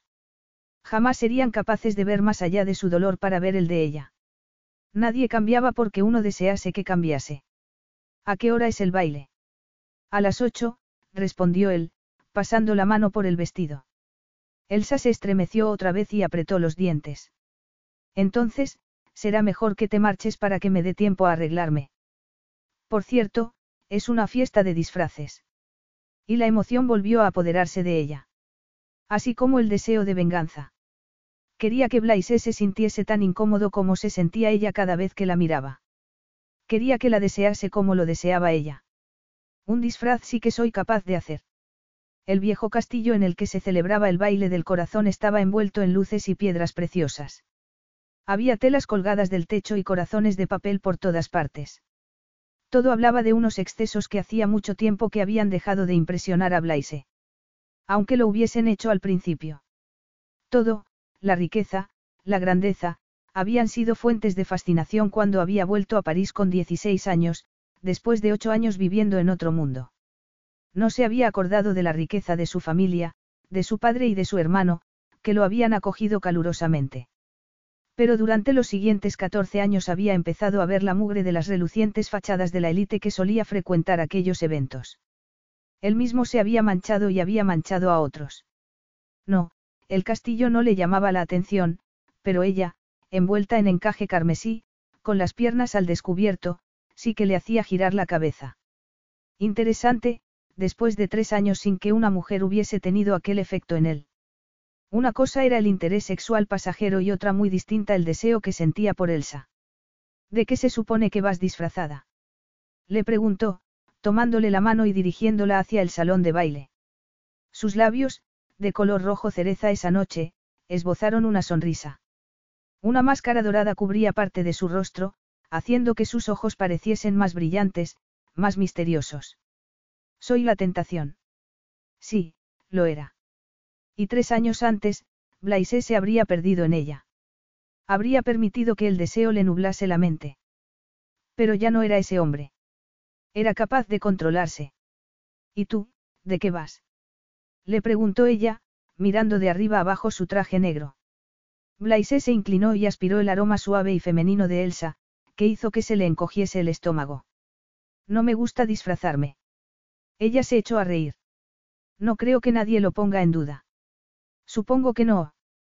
Todo el mundo conocía demasiado bien su reputación como para que lo mirasen mal, pero sabía que pensaban cosas poco halagadoras de él. Para ellos, era el chico que había crecido entre lobos en África. El hombre cuyo padre lo había acogido, lo había llevado a la mejor universidad y había intentado que tuviese éxito. El hombre que se había burlado de los esfuerzos de su padre traicionando a su hermano, el querido heredero del anciano. Blaise utilizaba aquello en su beneficio. Podía hacer lo que quería y tenía muy poca competencia, ya que todo el mundo pensaba que no podía rebajarse más. Y tal vez tuviesen razón. Era posible que no pudiese caer más bajo. No es justo, continuó Elsa, sonriéndole, de verdad. ¿Por qué? ¿Por qué yo voy disfrazada? Sí. El encaje era tan delicado que no costaría nada arrancárselo y dejarla desnuda. Le quitaría el carmín de los labios a besos, con la máscara puesta. Se la imaginó desnuda, solo con la máscara. Aunque la llevase, sabría que era ella. Incluso en sus fantasías, las marcas de su cuerpo estaban ahí. Las marcas que significaban que era Elsa, y ninguna otra mujer. Ella se sintió como si le estuviese traspasando el vestido con la mirada y agradeció llevar puesta la máscara. ¿Cuándo vamos a sentarnos a cenar? Le preguntó, deseando tener una mesa entre ambos, algo que la distrajese, porque en esos momentos solo podía pensar en él. Había pensado que conseguiría desequilibrarlo con su disfraz, pero era ella la que seguía sintiéndose incómoda. Normalmente la ropa la ayudaba a sentirse segura, ya que sabía que podía cambiar la percepción que la gente tenía de ella. Pero con Blaise no lo estaba consiguiendo. Cuando había ido a recogerla y la había recorrido con la mirada, había pensado que iba a devorarla. ¿Qué habría hecho si eso hubiese ocurrido? ¿Y cómo habría reaccionado él? Probablemente, Blaise habría salido corriendo de la habitación después de haberle arrancado el vestido, horrorizado con la idea de haber estado a punto de mancharse las manos al hacerle el amor a una mujer tan desfigurada. Tal vez las cicatrices no fuesen para tanto, pero ella no veía otra cosa cuando se miraba al espejo, y prefería no saber qué pensaban los demás, sobre todo, desde que aquel chico solo había querido quitarle la camiseta para ver lo horribles que eran. Ni desde que su madre solo había sido capaz de intentar reconfortarla diciéndole, con lo guapa que eras, no, desde entonces no había tenido ganas de intentarlo. Y, si algún día lo hacía, sería con alguien a quien conociese de verdad. Alguien a quien le importase. Nos sentaremos a cenar cuando todo el mundo haya terminado de parlotear. Ese es el término técnico. Eso creo, aunque yo nunca lo practico. A Elsa no le cabía la menor duda. A Blaise no parecía importarle lo que los demás pensasen de él. De hecho, solía mostrarse frío y distante. Todo lo contrario que ella, que fingía sentirse segura de sí misma e iniciaba las conversaciones para poder tener el control de la situación. Era la misma idea que la del vestido de esa noche. Nadie dudaría de que se sentía segura de sí misma. Y esa seguridad, junto con las cicatrices, mantenía a casi todo el mundo a raya.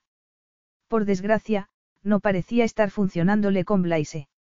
Aunque era de imaginar que había pocas cosas en el mundo que pudiesen intimidarlo.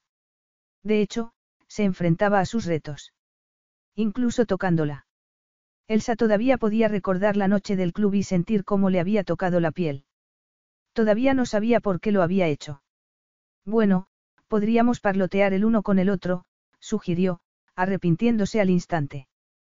Quiero decir que, podemos hablar de negocios. De acuerdo, contestó Blaise, tomando dos copas de champán de la bandeja de un camarero y tendiéndole una. Elsa agradeció tener algo con lo que distraerse. El modo en que Blaise la miraba, el modo en que la había mirado desde que se habían encontrado esa noche, la tenía hecha un manojo de nervios. Pero tenía que controlarse. No quería sentirse rechazada, a pesar de saber que sobreviviría a ello. Había muchas cosas a las que podía sobrevivir, pero por las que prefería no tener que pasar. De acuerdo, repitió ella, dando un trago a su copa. No quería que se le subiese a la cabeza. No estaba acostumbrada a tomar alcohol y Blaise ya la hacía sentirse aturdida con su mera presencia. ¿Cómo va el vestido para Luke? Le preguntó este mirándola con interés. Y ella se derritió bajo su mirada. Recordó lo que había ocurrido unas horas antes en su taller. Había deseado acercarse y tocarlo. Apretar sus labios contra los de él. Hacerle sentir lo que ella estaba sintiendo. Parpadeó. Estupendamente. Más o menos como lo has visto esta tarde. Karen ha visto un boceto y le ha gustado, así que confío en que va bien. Aunque siendo algo tan importante, él se encogió de hombros, todavía no había probado el champán. Cada paso que dé será un paso adelante. Yo suelo darle la misma importancia a todos mis negocios. Así, nunca se me pasa nada. Um. Y así no te pones nervioso con las cosas más grandes, supongo. Yo nunca me pongo nervioso. Nunca. No, tomo una decisión y actúo en consecuencia. No me pongo nervioso. Ni me arrepiento de nada. El tono de la conversación cambió y la voz de Blaise se endureció. Elsa se preguntó si todo lo que le estaba diciendo era verdad. Si vivía la vida sin arrepentimientos. Si realmente le había robado la novia a su hermano y la había dejado, y nunca se había arrepentido de ello. Una parte de ella, la parte física, estaba mirándolo a los ojos, estaba viendo su mandíbula apretada, su puño cerrado, y lo estaba creyendo. Pero algo en su interior le decía que no era cierto. Que no podía serlo. No sabía por qué, pero estaba casi segura de que debía hacer caso a sus ojos y no a su tonto corazón. Eso debe de ser, liberador. Ella se arrepentía de muchas cosas. De cosas que no había sido capaz de controlar. De cosas que habían sucedido a su alrededor y que la habían hecho sentirse atrapada. Una interesante elección de las palabras, comentó él en tono frío y desinteresado. La verdad es que no. Debe de ser agradable hacerlo todo con tanta seguridad. A ti no parece faltarte tampoco, Elsa. Blaise se inclinó hacia adelante y ella bajó la vista para no mirarlo a los ojos, pero la posó en su mano, que estaba acariciando la copa de champán, movimiento que le hizo pensar en tener aquellas manos en su piel, tocándola, acariciándola también. Aunque, a veces te sonrojas. Como ahora, añadió Blaise. Ella retrocedió un paso. Hace calor.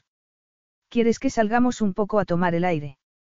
Elsa sintió y se dirigió hacia el balcón. Quiso alejarse de él, que la seguía de cerca. Estoy bien, le dijo, agradeciendo el aire frío de la noche. Un hombre no debe dejar nunca sola a su cita. Otra lección de caballerosidad. Es solo que siempre soy consciente de mi maravillosa reputación, comentó Blaise en tono sarcástico, y con un toque de amargura. O, al menos, del titular en los periódicos de mañana, dijo Elsa, intentando animar un poco la conversación. Se apoyó en la barandilla del balcón y miró hacia las luces blancas que colgaban del enrejado cubierto de parras. Solo tenía que centrarse en ellas en vez de en el hombre que tenía al lado para estar bien. En cualquier caso, será interesante leerlos. Sobre todo, ahora que hemos desaparecido de la fiesta para estar a solas en este balcón. Él se echó a reír. Deberías trabajar de periodista. No tengo estómago suficiente, le respondió Elsa. La melodía procedente del salón salió por las puertas abiertas y Elsa cerró los ojos y disfrutó de ella. ¿Te gusta? Le preguntó Blaise. Sí, si te soy sincera, la música de discoteca no es lo mío. Pero las oportunidades de promoción sí. He conocido a muchas personas, a muchas clientas, en discotecas. Pero acudo a ellas por trabajo, no por placer. Blaise le quitó la copa de la mano y la dejó, junto con la suya, en la barandilla de piedra que había detrás de ella. Le tocó la mano con cuidado y Elsa notó que un calor muy agradable la invadía. Luego se la agarró para acercarla a él muy despacio. Elsa movió los pies, su cuerpo se inclinó, todo antes de que a su cerebro le diese tiempo a reaccionar. Blaise la abrazó por la cintura, la acercó más. Elsa imaginó que la expresión de su rostro sería de sorpresa, pero era normal que le sorprendiese que Blaise la hubiese tocado, que sus cuerpos estuviesen pegados. He pensado que te gustaría bailar, dado que disfrutas tanto de esta música, le susurró al oído, haciendo que se estremeciese. Ah, fue lo único que fue capaz de contestarle ella, con el corazón acelerado. No sabía por qué no se apartaba de él. ¿Por qué no le decía que no? Bueno, sí que lo sabía. ¿Por qué se sentía bien? Y había sufrido tanto en la vida que, le resultaba extraño e increíble sentirse tan bien. Deleitarse con el calor de su mano en la espalda, con la sensación de su otra mano envolviéndola de ella. Balanceándose a su mismo ritmo, en vez de pelear con él. En vez de pelear consigo misma. Tentación, susurró Blaise, con la mejilla apoyada en la curva de su cuello. Qué buena elección. Entonces le soltó la mano y apoyó la suya en la curva de su cadera, moviéndola después hacia arriba y dejándola justo debajo de la curva de sus pechos. Elsa ya había imaginado cómo serían sus caricias, pero aquello era real. Lo único que la separaba de sus manos era una fina barrera de encaje. El ritmo de la música pareció apagarse y siguieron el suyo propio. Los movimientos de Blaise eran lentos y sensuales, más seductores de lo que Elsa habría podido imaginar. Se acercó más y ella se dio cuenta de que estaba tan excitado como ella. Movió la cabeza y trazó con su aliento caliente una línea desde debajo de su oreja hasta la cicatriz que tenía en el hombro, sin tocarla con los labios en ningún momento, haciendo que el cuerpo de Elsa se pusiese tenso de deseo, que quisiese apretarlo contra ella para sentir sus labios en la piel. Lo deseaba tanto que le daba miedo, la ponía nerviosa. Se balanceó suavemente entre sus brazos, rozando sus pechos contra el de él, y el deseo se apoderó de todo su cuerpo. Nunca había sentido nada igual, ni siquiera lo había imaginado. Inclinó la cabeza, dejando al descubierto todo su cuello. La respiración caliente de Blaise siguió acariciándola, la punta de su nariz le tocó suavemente la piel. Luego se apartó, la miró y le hizo inclinar la cabeza hacia el otro lado para repetir la acción. Elsa se puso tensa cuando dejó de notar su calor. Le puso la mano en la nuca y supo que seguía allí, tocándola, pero no podía sentirlo. Fuese dolor o placer, calor o frío, no lo sentía. La cicatriz que había estropeado su piel era la señal del daño sufrido más abajo. De la pérdida de terminaciones nerviosas que jamás se recuperarían, de sensaciones que Elsa no volvería a tener. Lo soltó y retrocedió. Lo siento, le dijo. No pudo decir nada más. Solo lo sentía. Volvía a arrepentirse. Deberíamos ir a ver cómo va la cena. El rostro de Blaise era como una máscara, indescifrable. ¿Tienes hambre? Tenía náuseas. Es tarde. Y seguro que sirven algo espectacular, le respondió. Él seguía inmóvil, en silencio. Gracias por el baile, añadió Elsa, ya que no podía fingir que no había tenido lugar. Blaise sintió y le tendió la mano. Ella apretó los dientes e intentó contener las lágrimas de frustración. No podía tocarlo en esos momentos. Si lo hacía, era posible que se viniese abajo. Pero no era una mujer débil. Nunca permitía que la viesen llorar y no iba a hacerlo en esa ocasión. Creo que puedo sola, le dijo. Él sonrió de medio lado. Por supuesto. Al menos pronto tendrían una barrera física entre ambos, una mesa, y estarían rodeados de gente rica que serviría de parachoques. Aunque ya fuese demasiado tarde. Capítulo 6 se caldea el idilio de Chevalier. La prensa había hecho su trabajo de manera admirable. No habían perdido la oportunidad de tomar fotografías de un acontecimiento casi único, Blaise Chevalier dos veces con la misma mujer. El interés de la prensa por todos los detalles de su vida le daba asco, aunque fuese cierto que no era un santo y que los periodistas no tenían que esforzarse demasiado para escribir acerca de él. Siempre le sacaba provecho a su reputación, no tenía ningún motivo para no hacerlo. Ganaba dinero, que era lo que sabía hacer. Eso le permitía crear fundaciones en Malawi, en memoria de su difunta madre, y apoyar causas que habían sido muy importantes para ella. Su dinero, el éxito que había conseguido en los negocios, era el único motivo por el que su padre no lo daba completamente por perdido. Aunque su relación fuese tensa, ya que su padre jamás lo perdonaría por haberse marchado con ocho años con la mujer que lo había traicionado. Y luego estaba Luke. Blaise todavía no entendía que lo hubiese perdonado con tanta facilidad después de lo ocurrido con Marie. Habría sido mejor que su hermano hubiese querido vengarse y hacerle daño, pero no lo había hecho. Y había ocasiones en las que Blaise pensaba que todavía tenía la obligación de resarcirlo. Aunque eso implicaría que estaba buscando su absolución. Y eso no era posible en un hombre como él. Los hombres como él aceptaban. Poseían. Utilizaban. Como sabía que iba a utilizar la prensa para levantar el negocio de Elsa. Elsa. La tentación. Era mucho más de lo que había imaginado. Para él, las mujeres eran mujeres. El sexo, sexo. Cualquier otra manera de verlo tenía consecuencias drásticas. Pero Elsa, su olor, su piel, la tentación de sus labios, lo excitaban más que ninguna otra mujer con la que hubiese estado. Incluso más que Marie. Y el control que había permitido que ésta tuviese sobre él había sido absolutamente vergonzoso. Sabía el hombre que era cuando se dejaba llevar por las emociones. Sabía de lo que era capaz cuando dejaba que el deseo lo guiase, cuando abandonaba las formas para buscar su propia satisfacción. Y no pretendía volver a ser ese hombre nunca. Dejó el periódico en su escritorio y observó la fotografía del balcón, con su cabeza ladeada, cerca de la curva del cuello de Elsa. Esta tenía la cabeza echada hacia atrás, los labios separados, los ojos cerrados y las largas pestañas acariciándole las mejillas. Era una mujer muy bella, de eso no cabía duda, pero había muchas otras mujeres bellas. Mujeres sin condiciones. Mujeres que no ponían a prueba su autocontrol. Su teléfono móvil sonó y vio en la pantalla que se trataba de Karen Carson. Dígame. Hola, Blaise, lo saludó está en tono coqueto. Había visto a Karen en varias ocasiones, pero sus encuentros siempre habían sido platónicos. A juzgar por el tono de su voz, ella quería más. Pensó en la posibilidad de utilizarla para dejar de pensar en Elsa. Era algo que ya había hecho antes. Había estado con muchas mujeres después de Marie, las había utilizado para borrar el efecto que había tenido en él la única mujer que le había importado. La idea le repugnó, aunque no sabía por qué. ¿Algún problema con los bocetos que te ha enviado Elsa? No, me han gustado bastante, respondió Karen en tono más profesional.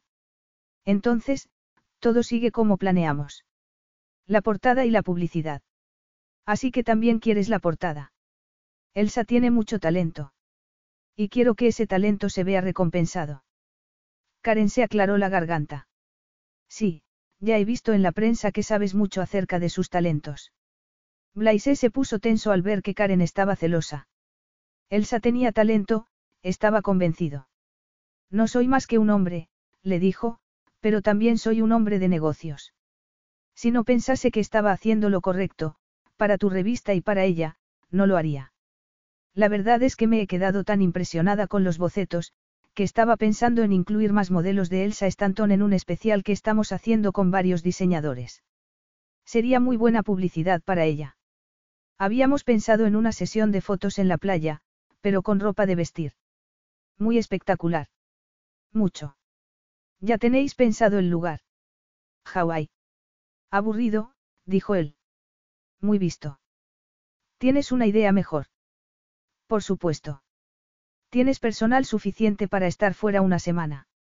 Elsa se sobresaltó y tuvo que agarrarse al mostrador para no perder el equilibrio. Te encanta entrar sin avisar, ¿verdad? No he podido localizarte. Hay teléfono en la tienda, le dijo ella, señalando con el dedo un teléfono antiguo. Precioso. Funciona. Ella frunció el ceño e intentó sacar provecho de la frustración que estaba sintiendo. Al fin y al cabo, era mejor eso que intentar calmar su corazón. Por supuesto que funciona, pero tú has preferido pasarte por aquí. Es un lugar público, no. Elsa apretó los dientes. Sí. Bueno, ¿por qué no me has llamado al móvil? Lo he hecho, pero me ha saltado el contestador. Ah. Elsa se agachó detrás del mostrador y buscó en su bolso. O tenía el teléfono apagado, o se había quedado sin batería. Estupendo. Muy profesional. Lo siento, añadió, dejándolo encima del mostrador. Entonces recordó lo que Blaise le había dicho nada más entrar. Me has preguntado si podía marcharme una semana. A Karen le gustaría tener tu opinión durante el reportaje fotográfico. Quiere tu vestido para la portada y para la valla publicitaria. Elsa empezó a emocionarse. Era una oportunidad muy importante. La oportunidad de darse a conocer en todo el mundo. Quiere mi opinión. Y le gustaría que llevases más vestidos, para un especial que van a hacer con el número de tu portada. Quiere vestidos de fiesta, para hacer un reportaje en la playa. Creo que está muy de moda. Sí, admitió ella. Creo, creo que voy a ponerme a hiperventilar. No, Belle, no lo hagas, le dijo él, acariciándole la mejilla con los nudillos. Elsa retrocedió y fingió que no la había tocado. Ya, bueno, ¿cuándo nos vamos? Mañana. ¿Puedes dejarlo todo arreglado aquí? Supongo que sí, respondió ella, empezando a organizarse mentalmente, porque estaba dispuesta a aprovechar aquella oportunidad al máximo. Bien. Vas a, quiero decir, que cómo voy a desplazarme. Blaise sonrió despacio, de manera muy sensual. Iremos en mi jet privado. Ella arqueó las cejas. ¡Qué lujo! La verdad es que no, es un avión pequeño. Y tú también vas a venir. Por supuesto. Vamos a hacer la sesión en Malawi, le contó. En un paisaje tropical. El agua del lago es tan clara que se pueden ver los peces en el fondo. Es el lugar más bonito del mundo. Blaise habló con tristeza, como si aquello le trajese recuerdos tristes, tal vez. Elsa volvió a imaginárselo de niño, marchándose de París para vivir en otro país. ¿Cómo habría sido? Habría tenido miedo. Le costó imaginárselo, viéndolo con aquel traje a medida. No parecía capaz de tener miedo, ni de fracasar, ni de ninguna de las cosas que los mortales solían temer. Era un hombre diferente. Y lo envidiaba por ello. También deseaba poder entrar un poco en su mundo, aunque supiese que no debía hacerlo. Estoy, deseando verlo, le dijo. Había estado a punto de decirle que estaba deseando que lo compartiese con ella, pero no habría sido adecuado. Blaise no iba a compartir nada con ella. Lleva ropa adecuada para el calor, le dijo él. De acuerdo. Hasta mañana, lo despidió, ansiosa por verlo desaparecer. ¿Dónde quieres que te recoja? En el taller, como está debajo de mi apartamento, será lo más fácil. Así Blaise no subiría a su casa, no invadiría su espacio. Porque, si eso ocurría, ya tendría su imagen grabada en todos los aspectos de su vida y no quería que ocurriese. Entonces, hasta mañana por la mañana. Sí, adiós. Elsa supo que le iba a costar dormir aquella noche. Elsa pensó que podría acostumbrarse a viajar así de lujosamente sin que su pierna u hombro chocase con el del desconocido de al lado. Y sin tener que esperar las colas de los controles de seguridad.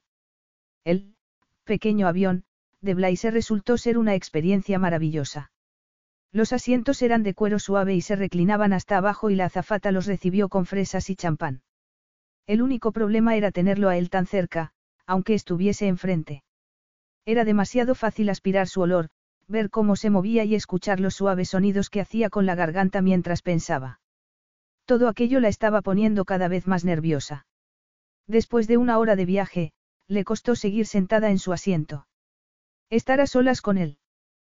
Tan cerca. Lo peor era el deseo. Un deseo que jamás podría ser correspondido.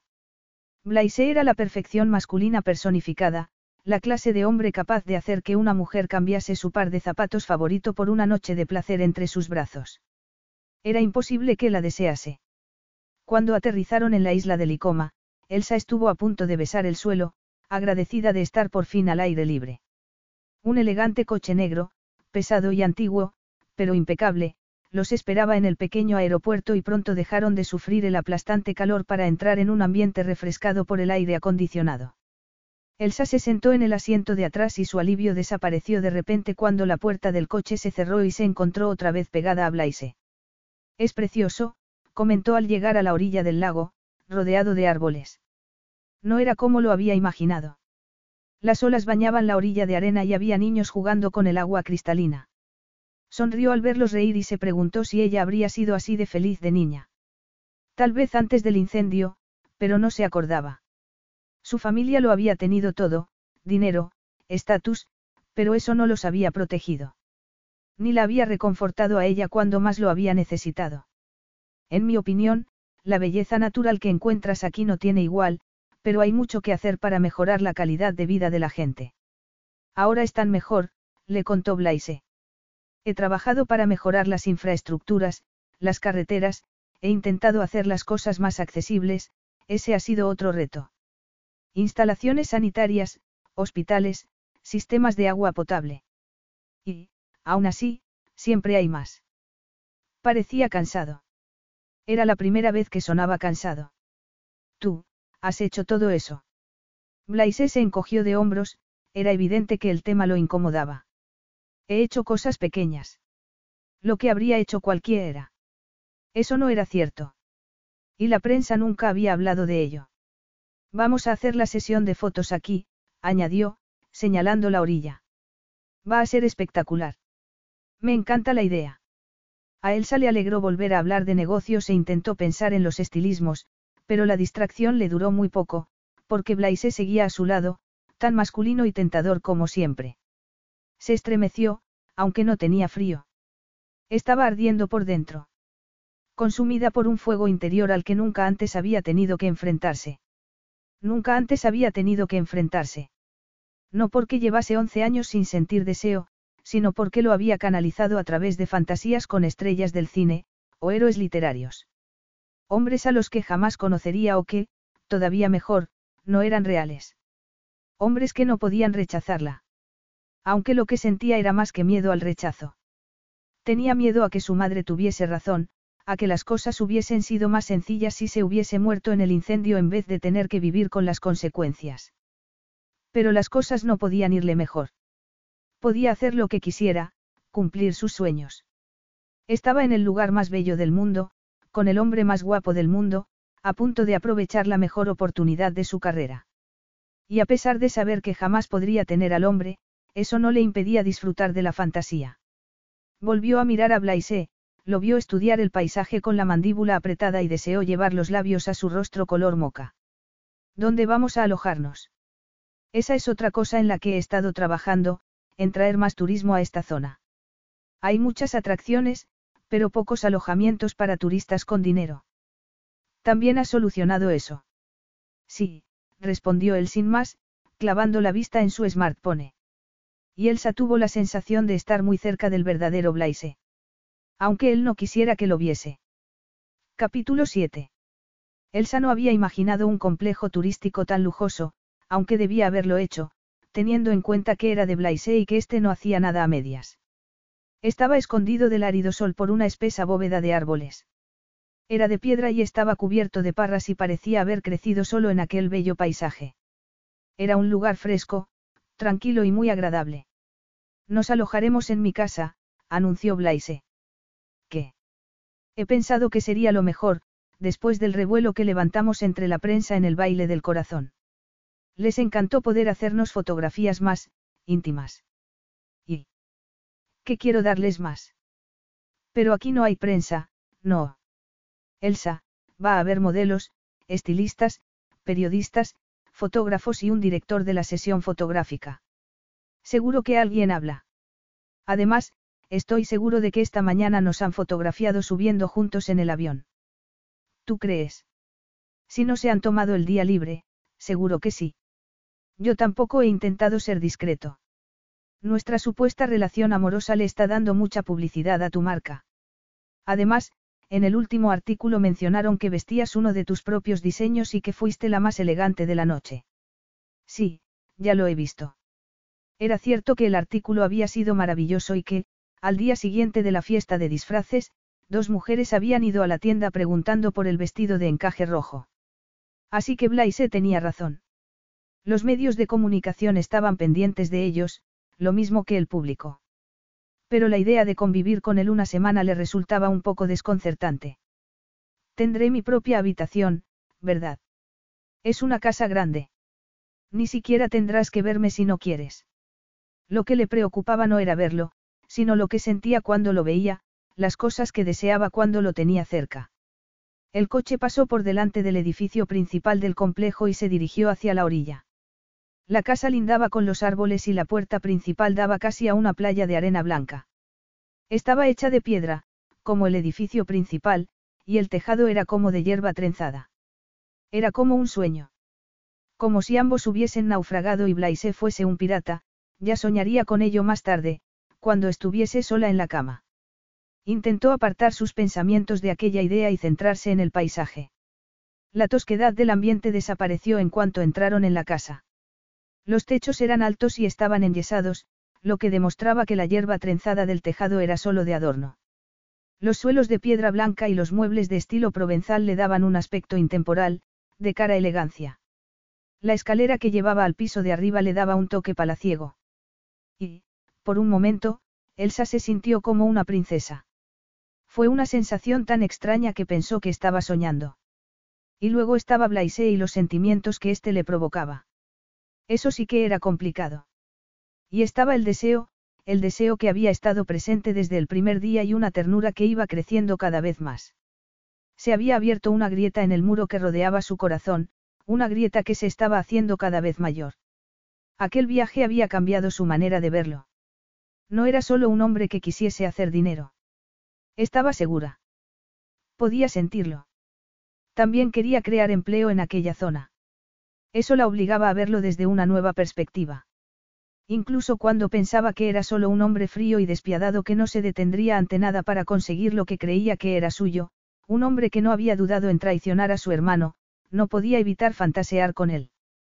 Si a eso añadía aquella recién descubierta humanidad, podía estar metida en un buen lío. Pediré que nos sirvan la cena temprano, comentó Blaise.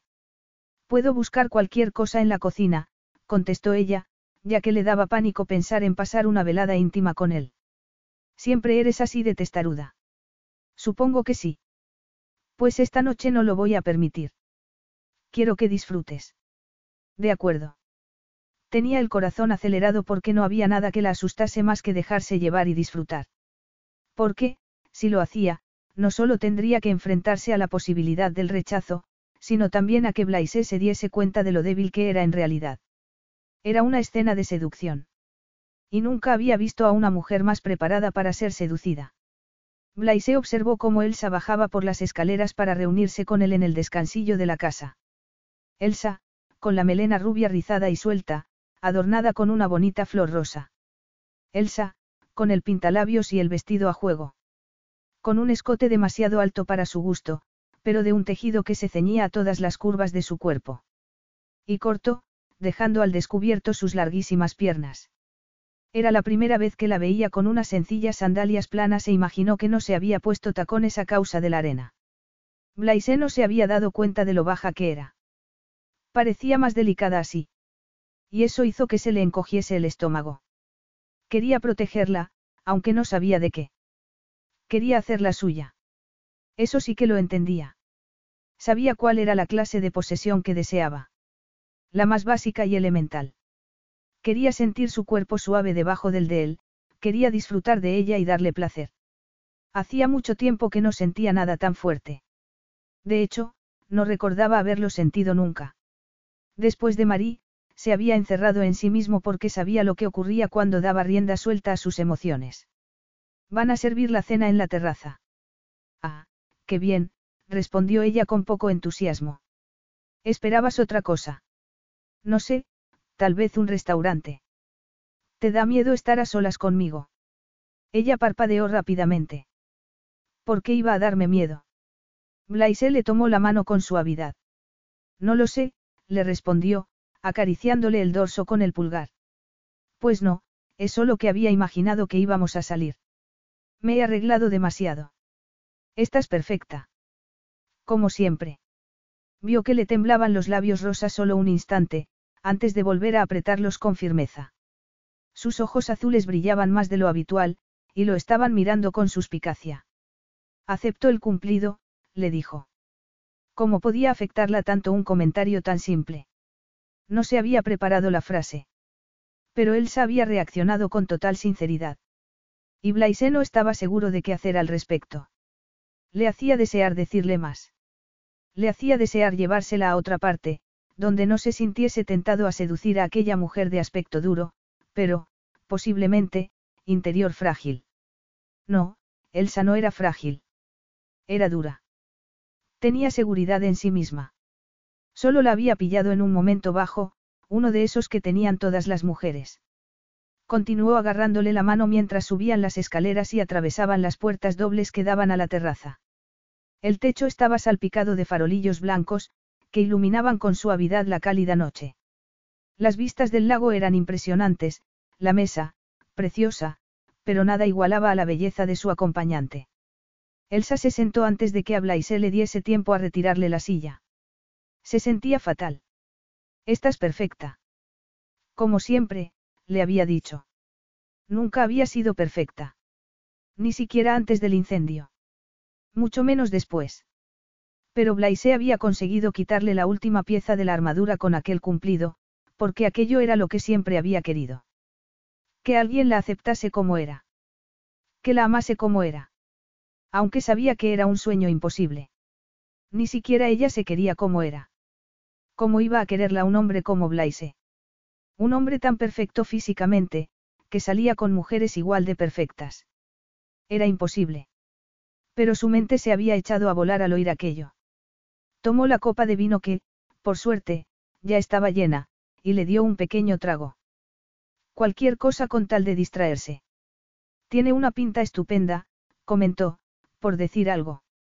Y era cierto que el pescado y las verduras tenían una pinta deliciosa.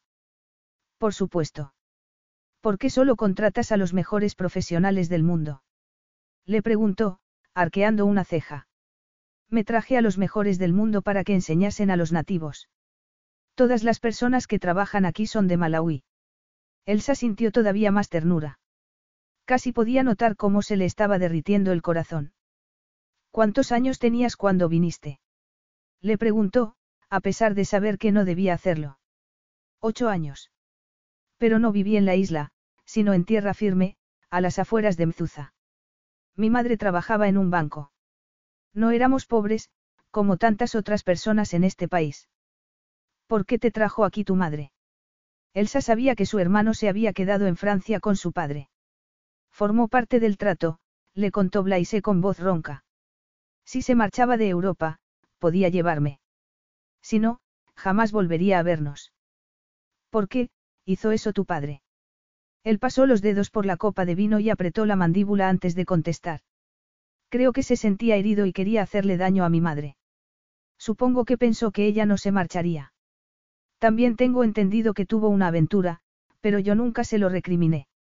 Pienso que, cuando se enamoraron, tal vez fueron un poco idealistas. Ellos fueron capaces de superar las diferencias culturales y de color de piel, pero otros, no. Y hubo mucha tensión. Blaise se echó hacia atrás y soltó la copa. Pensaron que con amarse sería suficiente, pero no fue así. Ahora han cambiado las cosas, claro está. Ya no hay los mismos problemas. Yo nunca los he tenido, y he salido con todo tipo de mujeres, pero por aquel entonces, así que viniste con tu madre. Quería hacerlo. Nunca me he arrepentido de ello. Y cuando volviste, odiaste a tu padre por lo que había hecho. Por, haberte desterrado. Mi padre es un hombre duro. Exige la perfección y el control en todos los ámbitos de la vida. Así que no lamento que no me educase él, pero tampoco lo odio. Todos actuamos mal en ocasiones, sobre todo, cuando hay pasión de por medio, le respondió con cierta amargura. Elsa se preguntó si estaría pensando en sí mismo, si se arrepentía de la relación que había tenido con la prometida de su hermano. Aunque no quería preguntárselo. Es verdad, le dijo, aunque no lo supiese por experiencia. Su vida siempre había estado desprovista de pasión. Siempre la había canalizado en el trabajo. Aunque en los últimos tiempos le hubiese costado hacerlo. Era extraño, sentir que ya no estaba volcada solo en su profesión. En esos momentos, era capaz de apreciar la belleza del lugar en el que estaba, de saborear la comida. Su piel estaba más sensible. Era como si una parte de ella que hubiese estado dormida acabase de despertar. Había ampliado sus perspectivas, lo mismo que sus deseos. Blaisela estaba mirando con el mismo brillo en los ojos color miel que en el baile del corazón. Notó que se le aceleraba el pulso, que le sudaban las palmas de las manos y se le encogía el estómago. Se levantó de la silla y fue hacia el final de la terraza para observar el lago bajo la luz de la luna. Era precioso, una maravilla de la naturaleza. La hacía sentirse vacía. Porque, de repente, se había dado cuenta de que no había disfrutado nunca de la belleza de las cosas que la rodeaban. Siempre había vivido con la desesperación de ser mejor, de tener más éxito. Blaise se colocó a su lado y agarró la barandilla de hierro con su enorme mano. Antes de conocerlo, Elsa nunca se había fijado en las diferencias entre la mano de un hombre y la de una mujer. Nunca se había detenido a apreciar el efecto que esa diferencia tenía en ella. Él levantó esa mano y la puso en su mejilla. Elsa lo miró a los ojos. Era más fácil entre penumbras. Blaise deslizó la mano por su cuello, por la parte en la que no tenía la cicatriz, y la hizo estremecerse. Se inclinó y apretó la mejilla contra la de ella, tenía la piel caliente, áspera en la zona de la barba. Le dio un beso en el hueco de la oreja y ella gimió sin querer. Era increíble. Nunca había sentido un placer igual. Blaise volvió a besarla, en esa ocasión en la curva del cuello, acariciándola con la punta de la lengua. Luego levantó la cabeza y buscó sus ojos. Elsa deseó pedirle que la besase en los labios, pero, al mismo tiempo, no quiso alterar su plan. Quería ver qué era lo próximo que iba a hacer. El corazón le retumbaba en los oídos y solo podía sentir deseo. Él volvió a besarla, esa vez en la esquina de la boca. Le puso la mano en la cabeza y enterró los dedos en su pelo, aferrándola a él como si no quisiera dejarla marchar. A Elsa le encantó ver que podía tener ese efecto en un hombre como aquel. Ver que la deseaba. Separó los labios sin darse cuenta y se los humedeció con la lengua. Él tomó el gesto como una invitación, de lo que Elsa se alegró. No se lanzó sobre ella de manera brusca, sino muy despacio. Primero frotó ligeramente la nariz contra la de ella, probó el sabor de sus labios con la lengua. Y Elsa tuvo miedo a moverse, por si se despertaba de aquel sueño y se daba cuenta de que estaba sola en su apartamento de París. Él le puso la otra mano alrededor de la cintura y Elsa notó el calor y supo que no era un sueño. Blaise era real. Y la estaba besando.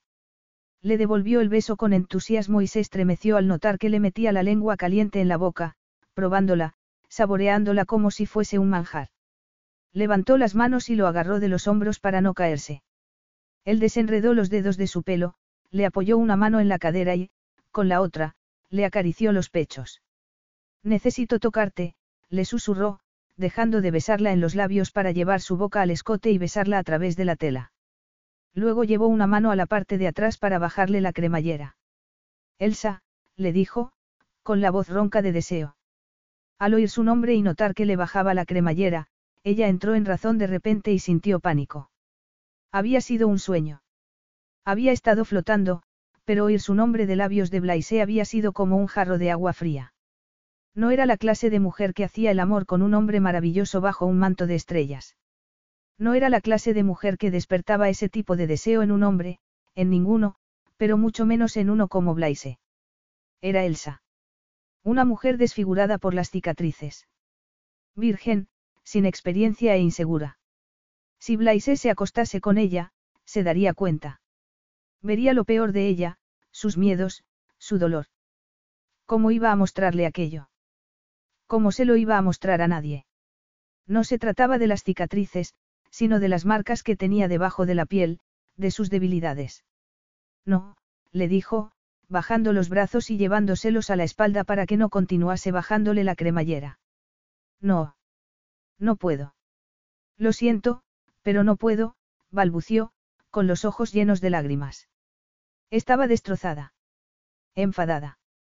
Asustada. Y todavía lo deseaba más que a nada en el mundo, pero no podía tenerlo. No quería que Blaise viese dentro de ella y conociese sus miedos e inseguridades. Se dio la vuelta y entró en la casa. Y juró.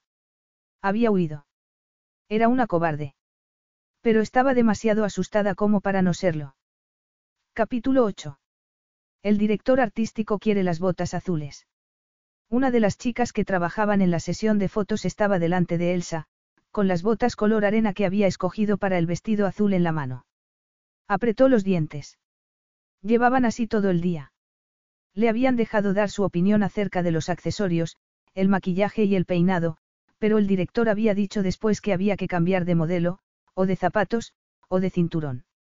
Elsa buscó en la bolsa llena de zapatos y encontró unas botas azul cielo de terciopelo. Toma, seguro que estas saldrán mejor en las fotografías. Aunque le costase admitirlo, tal vez fuese cierto. Solo estaba susceptible por culpa de Blaise. Concretamente, por el modo en que los labios de Blaise la habían marcado, y por su propia cobardía, su miedo. Por suerte, no lo había visto en todo el día. Salió de debajo de las tiendas que habían puesto en la playa para estar protegidos del sol y se acercó al fotógrafo. La delgadísima modelo, rubia y con los ojos pintados de negro estaba esforzándose en poner las posturas adecuadas y contornear su cuerpo como si fuese una triste y bonita muñeca. Elsa se emocionó un instante al darse cuenta de que se trataba de Carolina, una modelo muy conocida. Está guapa, comentó Blaise a sus espaldas. Elsa no se giró hacia él, si lo hacía, estaba segura de que se derretiría al verlo. Sí. Va todo bien. Sí, casi hemos terminado por hoy. Mañana cambiaremos de escenario y la harán posar en una cascada. ¿Estás segura de que es una revista dedicada a mujeres? Elsa sí se giró al oír aquello. No se trata de hacer un concurso de camisetas mojadas. Es moda. Perdón, le dijo él en tono divertido. No es una revista de hombres, añadió Elsa. De acuerdo.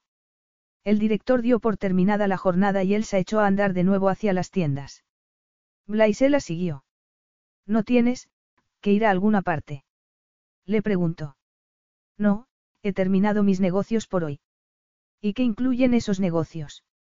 Hablar de la perforación de más pozos en pueblos apartados. Y conseguir más ambulancias, unidades móviles, algo que ayude a la gente que vive lejos de las ciudades cuando tienen un problema de salud. Elsa lo miró fijamente. Llevas mucho peso sobre los hombros, comentó. Y tú también, le respondió él. No tanto, le dijo Elsa, encogiéndose de hombros. Quería darte las gracias, ¿por qué? Por no, empezó, notando que se ruborizaba. Por esto. Por todo esto. Son solo negocios, Elsa. Nada más. Para ti es más que eso, le replicó Elsa sin saber por qué. No. Lo que has hecho aquí, en Malawi, no son solo negocios. No te dejes engañar por un par de actos caritativos, Elsa. Una deducción fiscal siempre es una deducción fiscal. A ella se le encogió el corazón. No lo creía, pero le dolió ver que se ponía a la defensiva, que su rostro se endurecía. Parecía gustarle hacer el papel de cretino, aunque tuviese mucho más dentro. Un ejemplo era el modo en que la había tratado la noche anterior. No había intentado sobrepasarse. La había besado con cuidado y firmeza, con generosidad. Y cuando ella se había apartado, la había respetado. Elsa sabía que Blaise utilizaba los mismos métodos que ella había empleado durante los últimos once años. No permitía que nadie se le acercase. Aunque se le daba mejor que a ella. Al principio, lo había envidiado por ese motivo, pero ya no estaba tan segura de hacerlo. Era como si tuviese un pie puesto fuera del muro que protegía sus emociones. Tenía miedo. Miró a Blaise, estudió su perfil, su cuerpo fuerte y masculino, su postura militar. Era un pecador, eso lo sabía todo el mundo, pero también construía hospitales y pozos de agua. Y le había enseñado cosas acerca de sí misma que no había conocido hasta entonces. Elsa había entrado en la industria de la moda sin miedo, sin dudarlo, porque era su sueño. La noche anterior, había deseado a un hombre. Había deseado tanto a Blaise que temblaba solo de pensarlo. Y había permitido que el miedo la dominase. Había controlado su vida profesional a pesar de sus cicatrices, porque no era capaz de controlar otro ámbito distinto de su vida. Había llegado el momento de dejar de tener miedo. Se había pasado la mitad de la noche despierto, con el cuerpo dolorido, frustrado. Deseaba a Elsa. Solo podía pensar en ella desnuda, en sus pezones, rosados y duros, rogándole que los acariciase, en sus labios, suaves y húmedos sobre su cuerpo. Se había pasado el día entero imaginándose sus ojos azules brillando de deseo por él, y no con el terror con el que habían brillado cuando se había apartado de su lado en la terraza. Volvería a besarla en el cuello. En la parte en la que la piel era lisa y suave y en la otra también. Por primera vez, le pareció extraño no borrar las cicatrices de sus fantasías. No lo hacía porque era ella. Era Elsa. Y su cuerpo solo la deseaba a ella. Cada una de sus marcas la identificaban. Se excitó al pensar en Elsa. Tan suave. Se imaginó con su cuerpo pegado al de él. Se había marchado de la sesión de fotos antes que ella, que ya debía de haber vuelto a casa. Blaise cerró el ordenador y se echó hacia atrás en el sillón de su despacho. No podía concentrarse en nada sabiendo que Elsa tenía que estar en la casa. El deseo que sentía por ella era tan fuerte que lo molestaba. Era una obsesión. A pesar de que había jurado que no volvería a obsesionarse. Era una debilidad. Una pérdida de control. Prefería olvidarse de que, en el fondo, era débil. Pero Elsa se lo recordaba. Porque despertaba en él un anhelo que no había sentido desde Marí. Entonces lo había llamado amor. Había imaginado que era una excusa suficiente para actuar pensando solo en sí mismo. El amor lo vence todo, comentó en tono amargo. El amor era una mentira. Una excusa. En esos momentos sabía que lo que sentía por Elsa era deseo, nada más. Un deseo muy fuerte, básico. Pero tenía que mantener el control. Ya había visto lo que ocurría cuando no lo hacía. No podía permitirse el lujo de ceder ante aquel deseo que hacía que le temblasen las manos del esfuerzo que le costaba no bajar a buscarla, a besarla, a hacerle el amor. Tenía que demostrar que era capaz de guardar las distancias. No podía ser de otra manera. Cuando regresase a Francia, tendría que encontrar a otra mujer. La idea lo calmó todavía más que una ducha de agua fría. La brisa procedente del lago era fresca y Elsa tenía la piel de gallina. No había visto a Blaise en casi todo el día. No le estaba evitando porque le diese miedo, sino porque todavía no había decidido que quería y tenía la sensación de que cuanto más tiempo pasase con él, más se precipitaría en su decisión. Era la velocidad lo que la asustaba. La hacía sentirse como si estuviese bajando una carretera de montaña en un coche sin frenos. Sin control ni manera de detenerlo. Y si iba a estar con él, necesitaba el control. Su momento de tranquilidad se vio interrumpido por el ruido de unas puertas abriéndose a sus espaldas. ¿Has cenado? Le preguntó Blaise, saliendo a la terraza. Sí. He tomado algo en el restaurante del hotel. Otra táctica para evitar lo que había resultado eficaz. ¿Te ha gustado? Ella lo miró y se arrepintió al instante. El corazón se le aceleró. Por supuesto que me ha gustado. Aquí todo es maravilloso. Me alegra oírlo. Elsa bajó la mirada a su garganta, al movimiento de su nuez, y no pudo evitar imaginarse sábanas de seda, piernas entrelazadas y sus labios en aquel cuello fuerte. Sacudió la cabeza e intentó tranquilizarse. Se sentía como si estuviese corriendo. Hacia él. Lejos de él. Como si su cuerpo no pudiese contener todo lo que tenía dentro. De eso era de lo que había estado huyendo. De lo que Blaise le hacía sentir. Seguía huyendo a pesar de haber decidido que no iba a permitir que el miedo la dominase.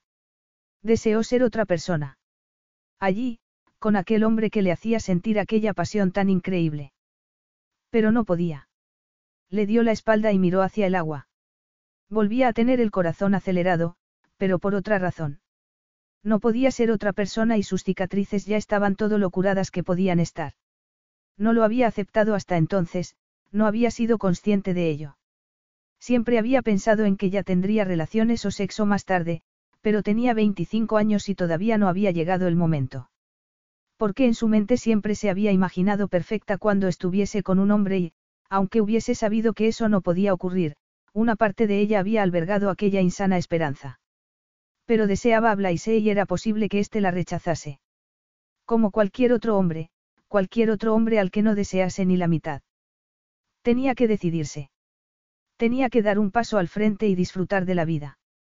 El incendio le había quitado mucho. Y en esos momentos se daba cuenta de que le había dado incluso más de lo que le había quitado. Llevaba once años alimentando las llamas con su miedo, ayudada por las palabras de su madre, de sus compañeros de clase, pero eso se iba a terminar. Se giró de nuevo hacia Blaise, segura de que era consciente de la rapidez con la que le latía el corazón. Dio un paso hacia él, luego otro, y apoyó las palmas de las manos en su pecho. Se quedó así, inmóvil, sintiendo los latidos de su corazón en las manos, dejando que su calor la invadiese. Levantó una mano hacia la curva de su cuello y él bajó la cabeza ligeramente, ella levantó la suya y lo besó en los labios. Se le aceleró el pulso todavía más, notó que le pesaban más los pechos, que su cuerpo estaba vacío, necesitado de él. De Blaise. Sabía lo que quería. Lo único que la frenaba era el miedo.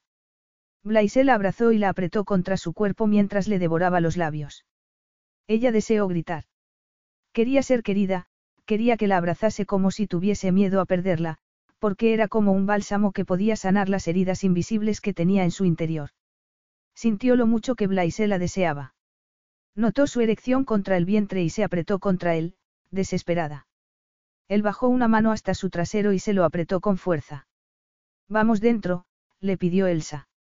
Él le levantó el vestido y apoyó la mano en la piel desnuda de su muslo. La besó en la frente, en la mejilla, le mordisqueó la oreja. No puedo trabajar con lo que tenemos.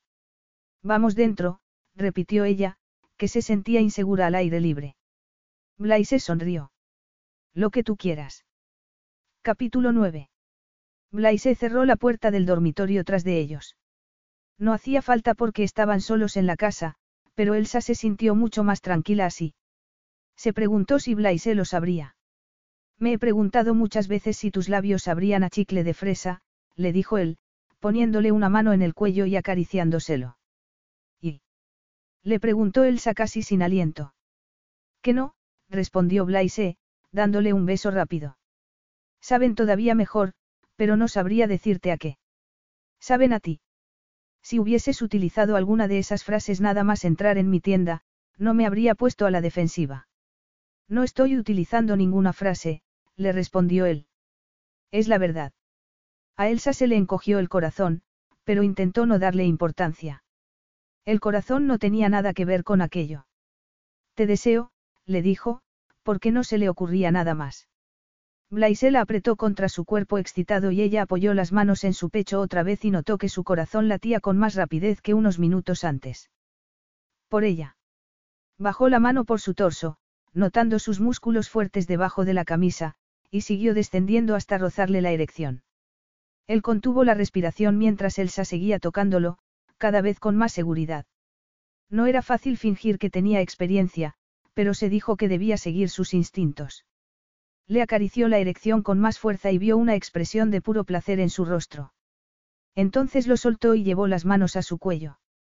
Empezó a desabrocharle la camisa muy despacio, dejando su torso al descubierto poco a poco, hasta quitársela y dejarla caer al suelo. Era la perfección masculina personificada. Tenía la piel morena, los músculos definidos y una capa de vello que le recordaba que era un hombre. Sus fuertes abdominales se contrajeron al tomar aire y Elsa lo observó maravillada. Había imaginado que sería perfecto, pero no se había dado cuenta de cuánto la intimidaría aquella perfección. Nunca había sido tan consciente de lo desequilibrado que era aquel acuerdo. Él se estaba entregando, le estaba entregando su cuerpo, su experiencia. Y ella, a cambio, le daba su cuerpo imperfecto e inexperto. Ya habían llegado demasiado lejos como para echarse atrás, pero una parte de Elsa deseó hacerlo. Deseó salir corriendo. ¿Podemos apagar la luz? Le preguntó. Blaise la abrazó y ella apoyó las manos en su pecho, disfrutando de la sensación de tener su piel desnuda debajo de las palmas de las manos. La besó muy despacio. Quiero verte. Aquellas eran las palabras más aterradoras que había oído Elsa en toda su vida. No, no. Elsa, quiero verte, pero si vas a estar más cómoda con la luz apagada, la apagaré. Es solo, que no sabes lo horrible que es el resto de mi cuerpo. ¿Acaso a tus anteriores amantes les han molestado tus cicatrices? Le preguntó él en tono enfadado. Aquella era la pregunta que se había temido. Una pregunta a la que no quería responder, porque no quería que Blaise se diese cuenta de que la Elsa que mostraba al mundo exterior era una farsa. Pero también era la pregunta que debía contestar, con toda sinceridad. No he tenido otros amantes. Blaise la soltó, con el corazón acelerado, de la excitación, de la sorpresa. No es posible, comentó. Sí que lo es. No tenía motivos para mentirle, pero Blaise no podía creerlo. Aunque, al mismo tiempo, lo hacía. Tenía que hacerlo. La expresión de su rostro, la mezcla de desafío y vergüenza, le decía que era cierto. Se sintió como si acabasen de darle un puñetazo en el estómago. Aquel momento no era para él, sino para un hombre que pudiese prometerle amor a Elsa. Un compromiso. Algo más que un par de noches de placer. Tenía que controlar el deseo que sentía por ella. Le acababa de decir que era virgen y no podía añadir a su lista de pecados el de robarle la virginidad. Era muy consciente del desequilibrio que había entre ambos. Ella era una chica inocente y él, había estado con más mujeres de las que podía recordar. Se había dejado llevar por la carne y había sido egoísta, y había utilizado el amor como excusa para acostarse con la futura esposa de su hermano. Pero en aquel caso, estaba en juego algo más que la virginidad. Elsa no había estado con ningún hombre antes por un motivo y, en esos momentos, había decidido que ese motivo ya no era importante. Aquel no era un encuentro sexual sin consecuencias, jamás podría serlo con Elsa. Y él no tenía nada que ofrecerle. No podía ofrecerle amor, ni compromiso, nada. No tenía derecho a tocarla ni a buscar su propio placer en ella. No podía alimentar sus deseos con la inocencia de Elsa. Tenía que marcharse de allí. Tenía que confesarle su error y no contaminarla con sus manos. Pero, al mismo tiempo, no podía hacerlo. No podía alejarse de aquellos enormes ojos azules repletos de deseo, confusión y miedo. Levantó la mano y le acarició la mejilla con dedos temblorosos. Su belleza, su vulnerabilidad, todo en ella lo afectaba tanto. La simple dulzura de su sonrisa, su perspicacia. Bajó la mano y la cerró en un puño. Tomó la decisión de marcharse. Blaise, le dijo ella, acariciándole el pecho. Por favor. Elsa, la vio morderse el labio, tenía los ojos brillantes. Estaba indefensa ante él. No podía hacerla suya en ese momento, pero tampoco podía dejarla así. De todos modos, ya tenía asegurado su lugar en el infierno. Ya había llegado demasiado lejos en todos los aspectos. No había redención posible, no había nada que pudiese apagar la llama de deseo que ardía en su interior. Volvió a abrazarla y a besarla, y recorrió con las manos las curvas de su cuerpo. Ella suspiró, echó la cabeza hacia atrás. Blaise la besó, besó la cicatriz que tenía en el hombro y subió por ella hasta la línea del pelo. Elsa lo miró con los ojos muy abiertos. Belle, le dijo en francés. Apaga la luz, susurró ella. Por favor. Blaise tardó un momento en comprender el significado de sus palabras. Le dio un beso en la frente y fue a apagar la luz. Elsa respiró de nuevo, aunque no hubiese sido consciente de que estaba conteniendo la respiración. Así sería más sencillo. Blaise notaría las cicatrices, pero no tendría que verlas. Ya había sido bastante duro confesarle que era virgen, casi más íntimo, en ciertos aspectos, que lo que estaban a punto de hacer. Por un momento, había pensado que Blaise iba a marcharse, pero no lo había hecho. Cuando volvió a su lado, dudó un instante antes de volver a abrazarla. No lo hagas porque te doy pena, le dijo Elsa. Él la agarró por la barbilla y Elsa vio, gracias a la luz de la luna que entraba por la ventana abierta, que estaba muy serio. Lo hago porque te deseo. Tanto, que me duele todo el cuerpo. A mí me ocurre igual, susurró ella. Blaise se acercó a su oreja y le susurró todas las cosas que iba a hacerle mientras recorría su cuerpo con las manos, apretándole los pechos y jugando con sus pezones. Blaise, gimió Elsa, agarrándose a sus hombros y arqueando el cuerpo de placer. Aquí estoy, respondió él, empezando a bajarle la cremallera del vestido. Ella cerró los ojos y notó frío en el cuerpo cuando el vestido cayó al suelo. Todavía llevaba puestos los tacones, además del conjunto de sujetador y braguita. Con aquella luz, solo podía ver el contorno del cuerpo de Blaise, e imaginó que él estaría viendo lo mismo del suyo. Aún así, seguía sintiéndose abrumada, con todos los sentidos anegados de excitación, deseo, vergüenza. Oyó cómo Blaise se desabrochaba el cinturón, lo vio bajarse los pantalones y dejarlos en el suelo. Ponte delante de la ventana, le pidió él con voz ronca. La ventana daba al lago, así que Elsa sabía que no podría verla nadie.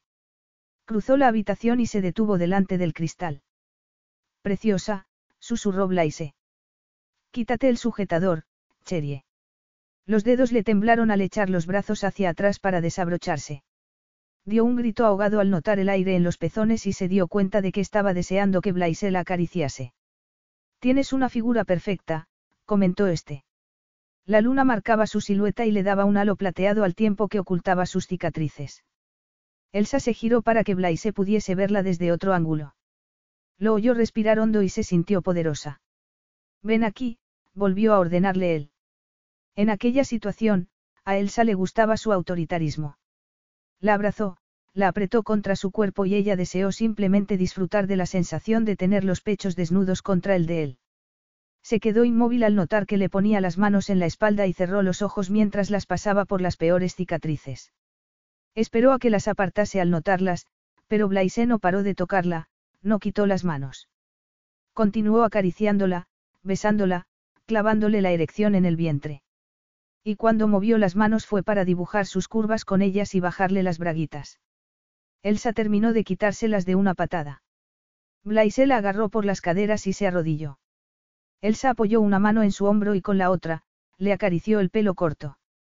Notó cómo le desabrochaba la pulsera de los zapatos de tacón y pensó que jamás habría imaginado que semejante acto pudiese ser tan erótico. Cuando terminó, estaba temblando. Él le acarició la corva de las rodillas, se inclinó y le dio un beso allí, haciendo que el deseo aumentase. Luego fue subiendo por su pierna para besarla en la parte interior del muslo. Elsa echó la cabeza hacia atrás y suspiró. Cuando Blaise llevó los labios a un lugar más íntimo, tuvo que aferrarse a sus dos hombros para no caerse. Notó que le temblaban las piernas y que la invadía el placer.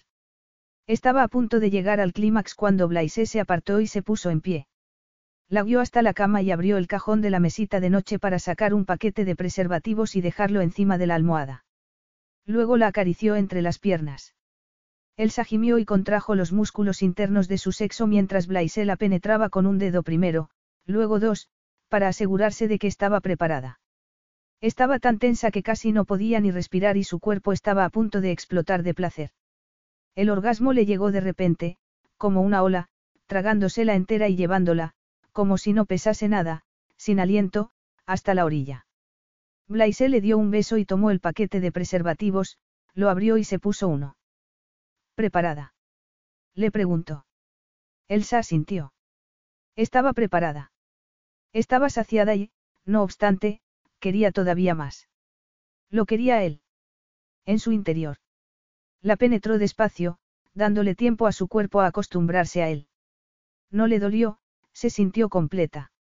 Fue una sensación deliciosa. Lo agarró por los hombros otra vez y echó la cabeza hacia atrás. Blaise la besó apasionadamente mientras empezaba a moverse en su interior. A Elsa le sorprendió la rapidez con la que volvía a crecer el placer en ella, la habilidad de Blaise para hacer que volviese a estar al borde del abismo, clavándole las uñas en la espalda. Sus movimientos empezaron a ser descontrolados, lo mismo que los de ella, que se balanceaba contra su cuerpo, buscando el placer y dándole todo lo que le podía dar. Blaise, gimió al llegar al clímax por segunda vez, un clímax todavía más intenso.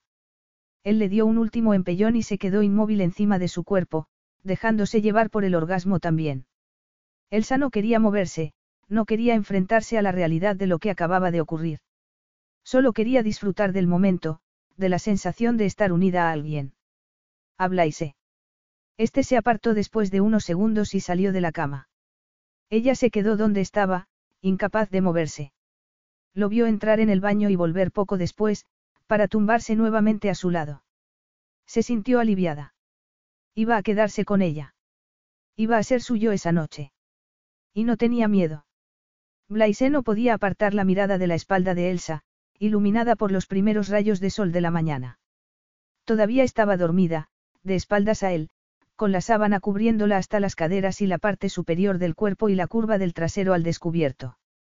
Lo mismo que las cicatrices. Su primer instinto fue el de tocarlas, pero se contuvo. No por miedo a hacerle daño, sino por respeto. Las había tocado la noche anterior, había pasado la punta de los dedos por su piel irregular. Antes había fantaseado con tocar una piel suave, pero había una gran parte del cuerpo de Elsa que no era suave. Tenía la espalda cubierta de pliegues y cráteres que hablaban de un trauma, de dolor. Un dolor tan profundo, tan real, que hizo que se le encogiese el pecho. Pero incluso siendo tan diferente de todas las mujeres con las que había estado, había superado con mucho sus expectativas. El sexo con Elsa había sido un placer muy por encima del experimentado hasta entonces. Le había hecho perder el control, había hecho que dejase de pensar con claridad. Era la segunda vez en su vida que perdía el control. No le gustaba el hombre en el que se había convertido entonces, y mucho menos el hombre que era en esos momentos. Le había robado a Elsa la virginidad a cambio de nada. Y, lo que era más grave, había descubierto que su fachada era mentira. No llevaba sus cicatrices como si fuesen trofeos, como él había pensado al conocerla. Lo que hacía era protegerse del mundo. Mantener a la gente apartada. Les ocultaba lo peor. Lo peor de su dolor. Y cuando le había confesado que no había estado nunca con un hombre, le hacía revelado al mismo tiempo que las cicatrices iban mucho más allá de la superficie de su piel.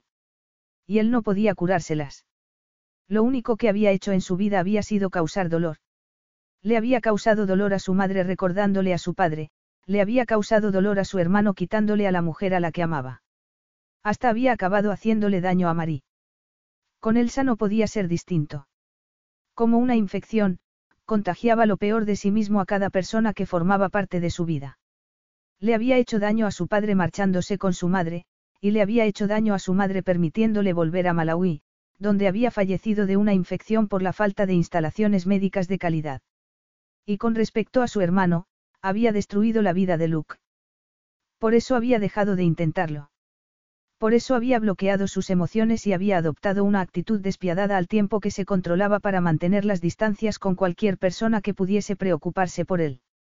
La noche anterior no había sido así. No se había controlado. Ya no podía hacerlo. Había dejado de sentirse culpable hacía mucho tiempo. Pero así era como se sentía esa mañana. Tenía un enorme peso en el pecho que le impedía respirar. Pero no se movió. Alargó la mano y tocó la piel de Elsa. El dolor y el sufrimiento que representaban aquellas marcas estaban muy por encima de lo que él podría llegar a entender. Eran mucho más de lo que nadie podría soportar. Mucho menos, una mujer como Elsa. Blaise. Elsa se sentó de repente, todavía dándole la espalda, e intentó taparse con la sábana.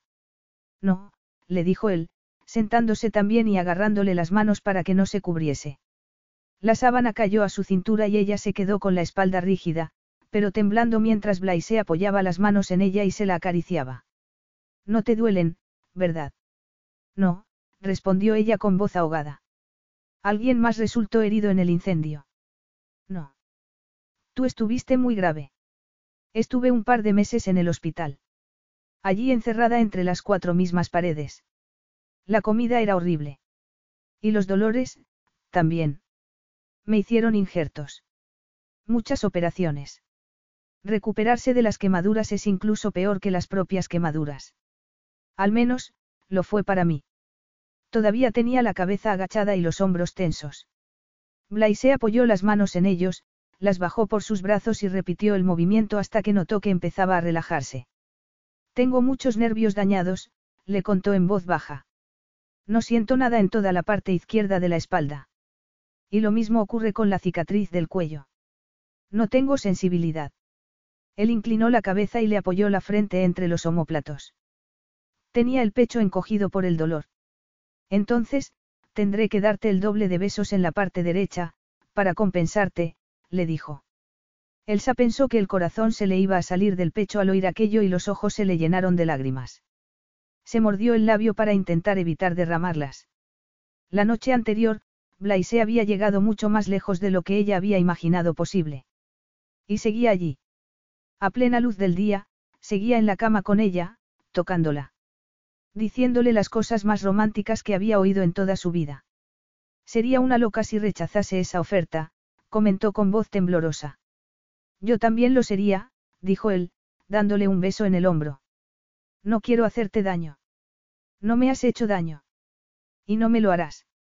Nunca alcio, imaginé que un hombre podría desearme. Le dolía admitirlo, pero era la verdad. Hubo un chico del instituto que me pidió salir. Yo tenía 18 años. Me llevó a un aparcamiento, ya sabes. Metió las manos por debajo de mi camiseta y me tocó la espalda. Y allí se terminó todo. Luego le contó a todo el mundo que, estaba desfigurada. Que era horrible. Blaise tuvo que contenerse para no jurar. No sé qué haría con él si lo tuviese delante, dijo. Había más, pero Elsa no era capaz de contárselo. Era demasiado humillante. No podía contarle que su madre le había hecho sentirse igual de mal que sus compañeros de clase. Ya da igual, dijo, tomando aire. Decidí que no volvería a sufrir. Se giró a mirarlo sin molestarse en taparse los pechos con la sábana. Había sido mucho más difícil, mucho más íntimo dejarle ver su espalda. Y no estoy sufriendo. La verdad es que me siento como si hubiese ganado algo. Blaise observó la sonrisa radiante de Elsa, sus mejillas sonrosadas. Era extraño que hubiese dicho que se sentía como si hubiese ganado algo, porque él sentía todo lo contrario, como si estuviese perdiendo algo. Algo que deseaba mantener desesperadamente. Capítulo 10. Elsa no le hizo gracia tener que salir de la cama. Quería quedarse allí, entre las sábanas, con Blaise. Pero era el segundo día de la sesión fotográfica y el deber la llamaba. Mientras veía posar a Carolina en la cascada, pensó en Blaise. A su lado, se sentía segura de verdad. Feliz de verdad. La hacía sentirse guapa. Se le escapó una carcajada y el director de la sesión se giró a mirarla mal. Como si se hubiese reído de él. Aquel hombre era un artista. Por lo tanto, no poseía sentido del humor. Pero no se estaba riendo de él. Guapa. Llevaba once años sin sentirse guapa. Había habido un tiempo en el que había destacado entre la multitud, una niña bonita procedente de una buena familia. Hasta que el incendio había arrasado con todo. Nadie había sabido qué hacer con las consecuencias. Nadie había sabido llegar a ella. Así que la habían ridiculizado. En esos momentos, sintió que parte de aquello se esfumaba. La brisa caliente le acarició el rostro y sonrió. Por fin estaba tomando las riendas. No, no había escogido las cicatrices y, si le hubiesen dado a elegir, no las habría escogido, pero había pasado demasiados años enfadada por su culpa sacudiendo el puño al cielo porque no era justo. No lo era, pero estaba ahí. Formaba parte de su vida. Y la noche anterior había dado el primer paso para conseguir tener una vida más equilibrada, que no estuviese regida por un acontecimiento sucedido tanto tiempo atrás. Un paso hacia la libertad. Su mente había empezado a abrirse al conocer a Blaise y, después de la noche anterior, era como si le hubiesen quitado una venda de los ojos. Y más que eso, estar con Blaise la había cambiado por dentro. Se sentía viva, emocionada con la vida. Y no solo con el trabajo. Había sido como despertar. Mientras que no fuese más allá. Y no lo haría. Blaise había sido, bueno con ella. Pero era un seductor experto y eso era lo que había hecho, seducirla. Y a Elsa no le importaba, porque era lo que había querido. Pero no sería tan tonta como para enamorarse de semejante hombre. He vuelto, dijo Elsa al volver a casa. Era tarde, el sol se estaba ocultando detrás del lago y estaba muerta de hambre. Blaise no respondió. Ella entró en el salón y se sentó en el sofá. Había un papel doblado en la mesita del café y lo tomó. Era una nota, de Blaise, escrita con una letra sorprendentemente elegante, la cena, en el lago. La escritura elegante y la misiva, muy masculina. No había corazones ni florituras para Blaise Chevalier. Elsa sonrió. Había sudado durante la sesión, pero tenía demasiada hambre como para ir a cambiarse antes de cenar. Estaba desesperada. De todas maneras, iba vestida con un bonito vestido que dejaba sus piernas al descubierto. Habla y se parecían gustarle. Así que fue hacia la puerta trasera de la casa sonriendo. Allí lo encontró, con la camisa blanca abierta en el cuello y una rosa en la mano. Era un pequeño detalle, la rosa, pero hizo que a Elsa se le encogiese el estómago. La última vez que le habían regalado flores, había sido en el hospital. Había un barco blanco, grande, amarrado delante de la casa. Allí era donde estaba la cena. Un yate y una rosa. Ojalá me hubiese arreglado más. Tú siempre estás preciosa, le dijo Blaise, avanzando hacia ella con el brazo estirado. Elsa aceptó la rosa y se pasó los suaves pétalos por la mejilla mientras inhalaba su delicado aroma. Gracias. Guárdala, tengo planes para ella más tarde. Así dicho, suena a alguna travesura. Nunca he dicho que fuese un chico bueno, respondió él sonriendo. No, pero en ocasiones sí se comportaba como un hombre bueno, y eso era lo que la confundía. Porque conocía bien a Blaise el hombre de negocios despiadado, a la versión de él que hacían los medios de comunicación. Después había conocido al hombre que tenía sus raíces en el país de su madre y que quería convertirlo en un lugar mejor. Y, más recientemente, a Blaise el amante. El hombre capaz de tocarle las cicatrices sin inmutarse, que la invitaba a cenar en un yate. Y tenía la horrible sensación de que era aquel último Blaise, el amante, el que corría el riesgo de evaporarse algún día. Pero hasta que lo hiciese, iba a disfrutar de cada minuto que pasase con él. ¿Qué tal la sesión? Le preguntó, guiándola hasta el yate con una mano en su espalda. Estupendamente. Mejor que ayer. Es, divertido. Me ha hecho darme cuenta de que mi carrera no depende solo de mí. Hay modelos, directores, estilistas. Yo solo soy una pieza más del puzzle. Creo la ropa, pero no todo depende de mí. ¿Creías que todo dependía de ti? Sí, supongo que sí. Aunque supiese que había otras personas que podían influir en mi trabajo. ¿Y eso te parece bien? Ayer no me lo parecía, pero hoy me he dado cuenta de cómo funcionan las colaboraciones y estoy contenta. Respiró hondo antes de continuar. Ese es uno de los motivos por los que no me gustaste cuando te vi llegar. Pero solo uno, comentó él, entrelazando los dedos con los de ella para ayudarla a subir al yate. Sí, hay otros, admitió ella en tono ausente mientras miraba a su alrededor. Había velas encendidas cerca de una suave manta cubierta de almohadones. Al lado, una cesta de merienda y dos copas junto a una botella de vino blanco abierta. ¿Y cuáles eran esos otros motivos? Se me han olvidado, le respondió ella. Porque si me hubieses contado esto la noche en que te conocí, me habrías caído bien antes. Ah, así que se te puede comprar. Con una cena en un yate. Sí. Elsa se giró hacia él sonriendo y se le encogió el corazón al ver que Blaise le devolvía la sonrisa. Una sonrisa de verdad. Algo tan raro en él.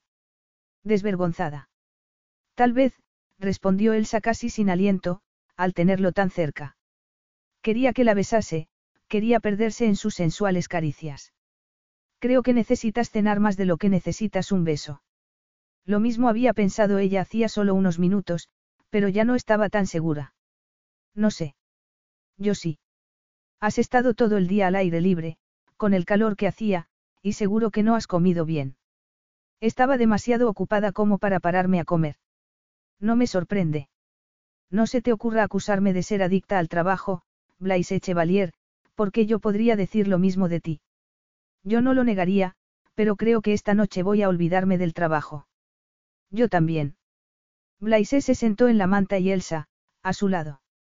Estaba oscureciendo y no había luces que apagasen el brillo de la luna y las estrellas. Blaise sirvió el vino y ella abrió la cesta y sacó una bandeja con carne, queso y fruta. Delicioso, comentó, tomando un trozo de salami y comiéndoselo. Blaise la miró con los ojos entrecerrados. ¿Qué pasa? Tengo hambre. Me alegro. Come. Pues no me mires así. exclamó él riendo. Se sentía feliz, estaba cómoda.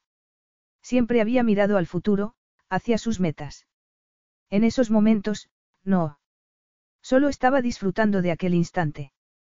Él sonrió, haciéndola sentir como si fuese la única mujer del planeta. Solo te miro porque eres preciosa. Elsa se mordió el labio, se le hizo un nudo en el estómago. No sé cómo puedes decir eso. No sabes cómo puedo decir que eres preciosa. Preguntó él con el ceño fruncido. Ella negó con la cabeza y dejó el salami que tenía en la mano en el plato. No. Pues te lo diré, le dijo Blaise mirándola a los ojos. Tienes unos ojos maravillosos, expresivos, profundos. Y unos labios, con los que fantasearía cualquier hombre. Yo lo he hecho. Alargó la mano y le tocó el labio inferior muy despacio, con cuidado. He soñado con tenerlos sobre mi piel, me he preguntado cómo sabrían, y no me han decepcionado, continuó. Luego bajó la mano y le acarició los pechos. Tus pechos encajan en mis manos a la perfección y todo tu cuerpo es como debería ser un cuerpo de mujer. Es como si yo mismo te hubiese moldeado en mis sueños. Elsa tenía la cara ardiendo, el corazón acelerado. Aquellas palabras, tan perfectas, tan sinceras, tan profundas, retumbaron en su interior. Eran difíciles de creer. Casi imposibles. Y, no obstante, veía en sus ojos que eran de verdad. Parpadeó para no derramar las lágrimas que se agolpaban en sus ojos otra vez. Porque con Blaise, se sentía indefensa y vulnerable, pero no más débil, sino, tal vez, incluso más fuerte. Él apartó la mano, tomó su copa y se centró en la cena. El silencio que se hizo entre ambos no fue incómodo, sino todo lo contrario. Gracias, le dijo ella, aclarándose la garganta, haciendo un esfuerzo por no llorar. Esto es muy bonito. Tienes que relajarte más, Elsa. Ven aquí. Blaise golpeó el trozo de manta que tenía delante y ella se sentó dándole la espalda, con sus fuertes muslos a ambos lados del cuerpo. Él le masajeó los hombros para aliviarle la tensión. Elsa nunca había ido a darse un masaje porque no quería enseñar ciertas partes de su cuerpo. Pero Blaise ya había visto lo peor. Sabía lo que había debajo de sus modernos vestidos y de su fría apariencia. Y seguía allí. Seguía tocándola. Notó que le bajaba la cremallera del vestido y que le besaba el cuello, primero la cicatriz, luego el otro lado, dos veces. Aquí no puede vernos nadie, susurró. Le bajó los tirantes del vestido, dejándole los pechos al descubierto, lo mismo que la espalda. Luego tomó la rosa que él se había dejado encima de la manta. ¿Puedes sentir esto? Le preguntó. Ella notó la suave caricia de los pétalos en el cuello, en el hombro. Sí, Blaise, lo que, quiero saber dónde sientes mis caricias. ¿Cómo puedo darte más placer? Quiero conocer tu cuerpo, la interrumpió, volviendo a mover la rosa. ¿Y esto? Sí. Bajó la rosa y la sensación desapareció. ¿Y esto, Elsa? No. Elsa quería sentirlo. Todo. En todas las partes del cuerpo. Y le frustraba que no fuese posible. Entonces volvió a notarlo, en la base de la espina dorsal. Ahí sí que puedo sentirlo, murmuró. ¿Y aquí? Le preguntó él, bajando más. Sí, respondió Elsa suspirando, deseando que la acariciase con las manos aunque le estuviese gustando aquello también. ¿Y esto? Notó sus labios en el homóplato. Se le encogió el estómago y se le aceleró el corazón. Solo pudo asentir y morderse el labio para no dejar escapar un gemido de placer. Se estremeció y ya no siguió conteniéndose cuando notó la lengua de Blaise en la espalda. Todo eso puedo sentirlo, le dijo con voz estrangulada. Aquí, comentó él, tocando un lugar que Elsa no supo cuál era. Aquí es donde está lo peor. Y aunque Elsa no pudo verlo, supo que le había dado un beso. Una lágrima corrió por su mejilla y no se molestó en limpiársela. Pero aquí, continuó él, dándole otro beso en el hombro. Aquí sí que me sientes. Sí, susurró Elsa, cerrando los ojos. Ya tengo un mapa de tu cuerpo, añadió Blaise sin dejar de acariciarla. Elsa deseó decirle que conocía su cuerpo mejor que ella misma, pero no pudo hablar por miedo a deshacerse en lágrimas. Así que, en su lugar, se giró y lo besó, poniendo toda su emoción en ello. Él le devolvió el beso y levantó las manos para acariciarle los pechos. Ah, lo estaba deseando, comentó Elsa suspirando. Yo también. Pero tú vas demasiado vestido, protestó, tocándole el pecho. Eso puedo solucionarlo. Blaise se quitó rápidamente la ropa y la dejó tirada por la cubierta. Elsa lo acarició. Eres perfecto, murmuró. Él tomó su mano y la besó en la muñeca. No más que tú. Y a ella se le volvieron a llenar los ojos de lágrimas que intentó contener de nuevo. Solo deseaba poder darle a Blaise tanto como él le había dado a ella. Se incorporó un momento para quitarse el vestido y la ropa interior, y se deshizo de los zapatos a patadas. Después, se arrodilló y lo besó en el pecho, pasando la lengua por sus musculosos pectorales. Lo deseaba más que a nada en el mundo. Trazó una línea por el centro de su torso y notó cómo contraía los músculos. Luego tomó su erección con la mano y bajó la cabeza todavía más, con la esperanza de poder darle esa noche al menos la mitad del placer que le había dado en la noche anterior. Le tocaba a ella explorar, aprender. Notó que apoyaba una mano en su hombro y enterraba la otra en el pelo, y sus gemidos de placer alimentaron su propio deseo. No había imaginado que la excitaría tanto verlo temblar, al borde del éxtasis sexual. Elsa, gimió. Ya vale, Mabelle. Te necesito toda. Ella levantó la cabeza y lo miró a los ojos, que brillaban de deseo. Y yo te necesito todo a ti, le dijo, tumbándolo sobre los cojines. Tienes un preservativo. Blaise sonrió con malicia y metió la mano debajo de un cojín, de donde sacó un paquete. Ella se lo quitó de la mano y lo abrió. Mano y lo abrió. ¿Tan seguro estabas de ti mismo? Con una cena en un yate, sí, respondió él sin dejar de sonreír. Ya veo. A Elsa le habría gustado ser capaz de ponerle el preservativo sola, pero Blaise tuvo que ayudarla. La próxima vez lo haré mejor, le dijo. No me he quejado, comentó él, acariciándole la mejilla y dándole un suave beso en los labios mientras con la otra mano la agarraba del trasero para acercarla más a él para penetrarla. Elsa empezó a moverse encima de él hasta que encontró su ritmo, el ritmo que hizo que su cuerpo se sacudiese y que Blaise cerrase los ojos estasiado mientras la acariciaba. Increíble, la animó. Increíble. Sus palabras, el movimiento de sus manos, de su cuerpo, la llevaron al clímax, que sacudió su cuerpo con la fuerza de un terremoto. Él la abrazó con fuerza por la cintura e hizo que cambiasen de posición para ponerse encima y establecer el ritmo en esa ocasión. Y cuando llegó al orgasmo, ella volvió a sentirlo también, más suave que el primero, una lenta ola de placer que parecía alimentarse del de él. Se agarró a sus hombros y lo besó en la clavícula. Él se puso de lado sin soltarla y ella apoyó la cabeza en la curva de su cuello. No me hacían falta ni el yate ni la cena, le susurró. Con esto era suficiente. El cuerpo de Blaise seguía teniendo sed de Elsa, incluso después de haber disfrutado del mejor sexo de toda su vida. Quería más. Y aunque lo tuviera, sabía que la satisfacción solo le duraría un instante antes de desear todavía más. Le acarició el costado, la curva de la cintura y la de la cadera. Era única en muchos aspectos. Como una sirena inocente, perfecta y dañada al mismo tiempo. La contradicción personificada. Y no podía fascinarlo más. Era una sensación nueva. Confundía a todas las mujeres con las que había estado. Sobre todo, a aquellas con las que se había acostado después de que Marí lo hubiese dejado. Con María había tenido la necesidad de poseerla, de que fuese suya. Aunque hacía mucho tiempo que era consciente de que lo que había sentido por ella no había sido amor.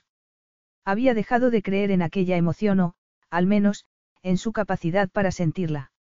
Lo que tenía con Elsa era diferente. No era una mera posesión. Quería darle. Quería conocer su cuerpo lo máximo posible para poder darle todo el placer que se merecía. Aunque, proviniendo de él, fuese un regalo envenenado. E incluso sabiéndolo, no pudo dejarla marchar. Continuó abrazándola, acariciándola. Nadie, salvo los médicos y las enfermeras, me había tocado las cicatrices así, murmuró ella. Después del incendio, ni siquiera mi madre fue capaz de volver a tocarme. Blaise apretó la mandíbula.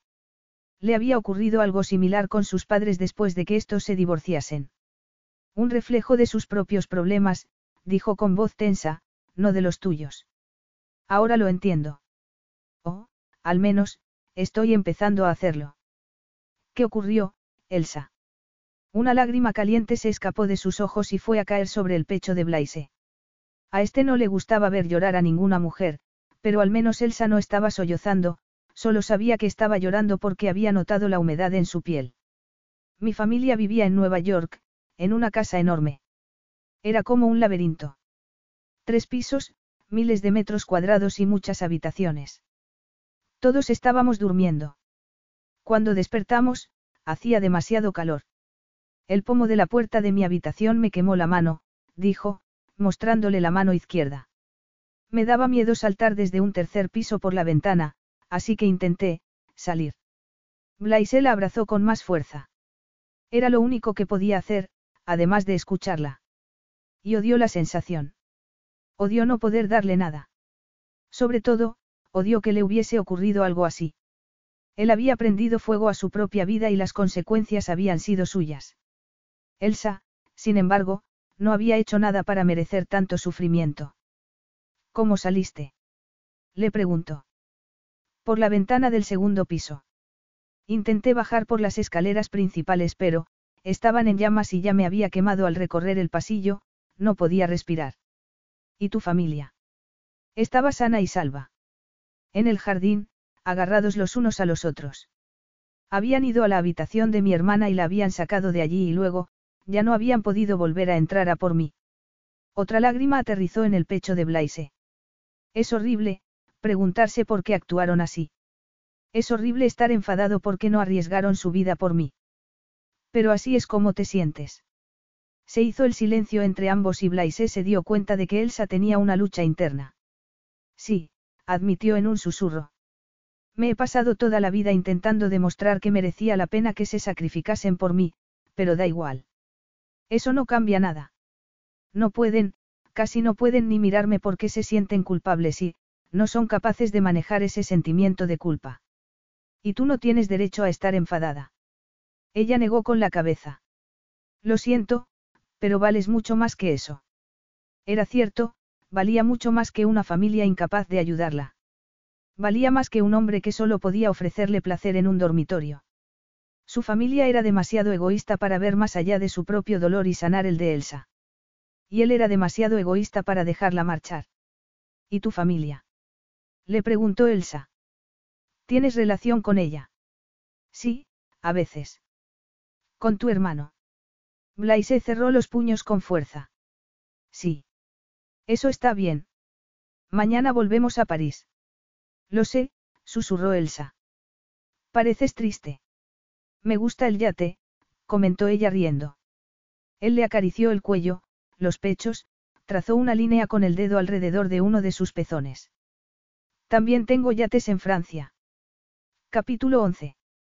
En cuanto volvieron a estar en suelo francés, Elsa empezó a ver las primeras pruebas del efecto que había tenido su estancia en Malawi. En los periódicos había fotografías de los dos en la playa del lago Niasi, durante la sesión de fotos, con la mano de Blaise apoyada en su espalda. Y la boutique se había visto inundada de clientas que querían comprar el vestido blanco que había llevado puesto ese día. También había recibido muchas llamadas de otras tiendas que querían saber si podían hacerse distribuidoras de su marca. Siempre había soñado con algo así y estaba ocurriendo. Y el hecho de tener que compartirlo con Blaise solo hacía que fuese todavía mejor. Blaise. Sonrió al pensar en él. Su amante. El hombre que la abrazaba por las noches, que la miraba con deseo en vez de repugnancia o indiferencia. Terminó la muestra virtual que estaba preparando para enviar a los almacenes Statams, que le habían pedido que les enviase fotografías de sus prendas más comerciales. Era el proyecto más importante. Y eso que la campaña publicitaria de Look todavía no había salido.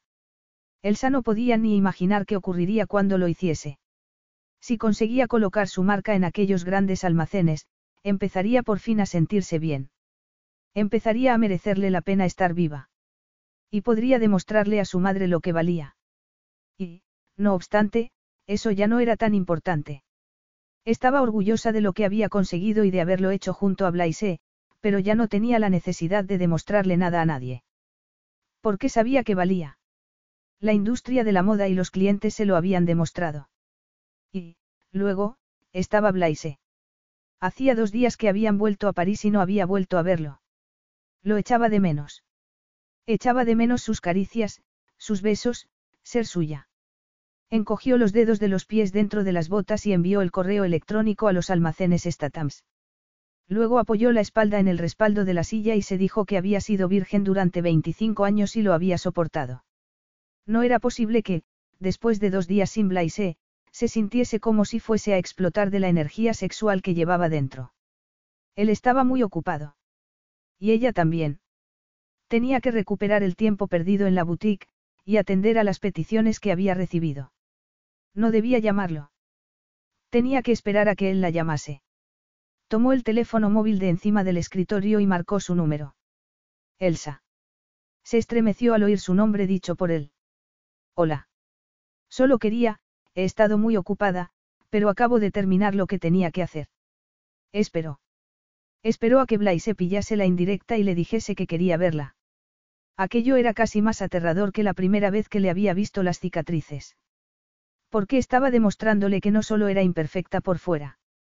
Le estaba dejando entrever sus sentimientos. Unos sentimientos que no estaba segura de que tuviesen un lugar en su vida, ni en la de él. Blaise no dijo nada, así que Elsa añadió, me preguntaba si te gustaría que nos viésemos esta noche. Tengo que asistir a un evento esta noche, le respondió él en tono distante. Una fiesta. Una reunión de gente. Sí, una fiesta, repitió Elsa, agarrando el teléfono con fuerza. ¿No quieres llevarme? Era una pregunta tonta. Era una tontería mostrarle su inseguridad. Era ridículo sentirse insegura. No creo que te interese. Vamos a hablar de negocios. Si yo tuviese que asistir a una fiesta benéfica, ¿te gustaría venir conmigo? Sí, contestó Blaise sin dudarlo. Elsa expiró. De acuerdo, sé que lo que tenemos no es algo permanente. Sé que es solo físico, pero, en mi mente, es una relación. Era virgen por las cicatrices, porque tenía miedo a ser rechazada, pero creo que, incluso sin ellas, me habría tomado en serio cualquier relación sexual que hubiese tenido, le dijo. Tenía un nudo en el estómago. No irás a llevar a otra. No le veo sentido a eso de estar con dos mujeres a la vez. Si quiero a una mujer, estoy con ella. Si no, rompo con ella, replicó Blaise en tono duro. Vale, pero tienes que admitir que es normal que me preocupe que no me hayas dicho nada de la fiesta. No era mi intención, preocuparte.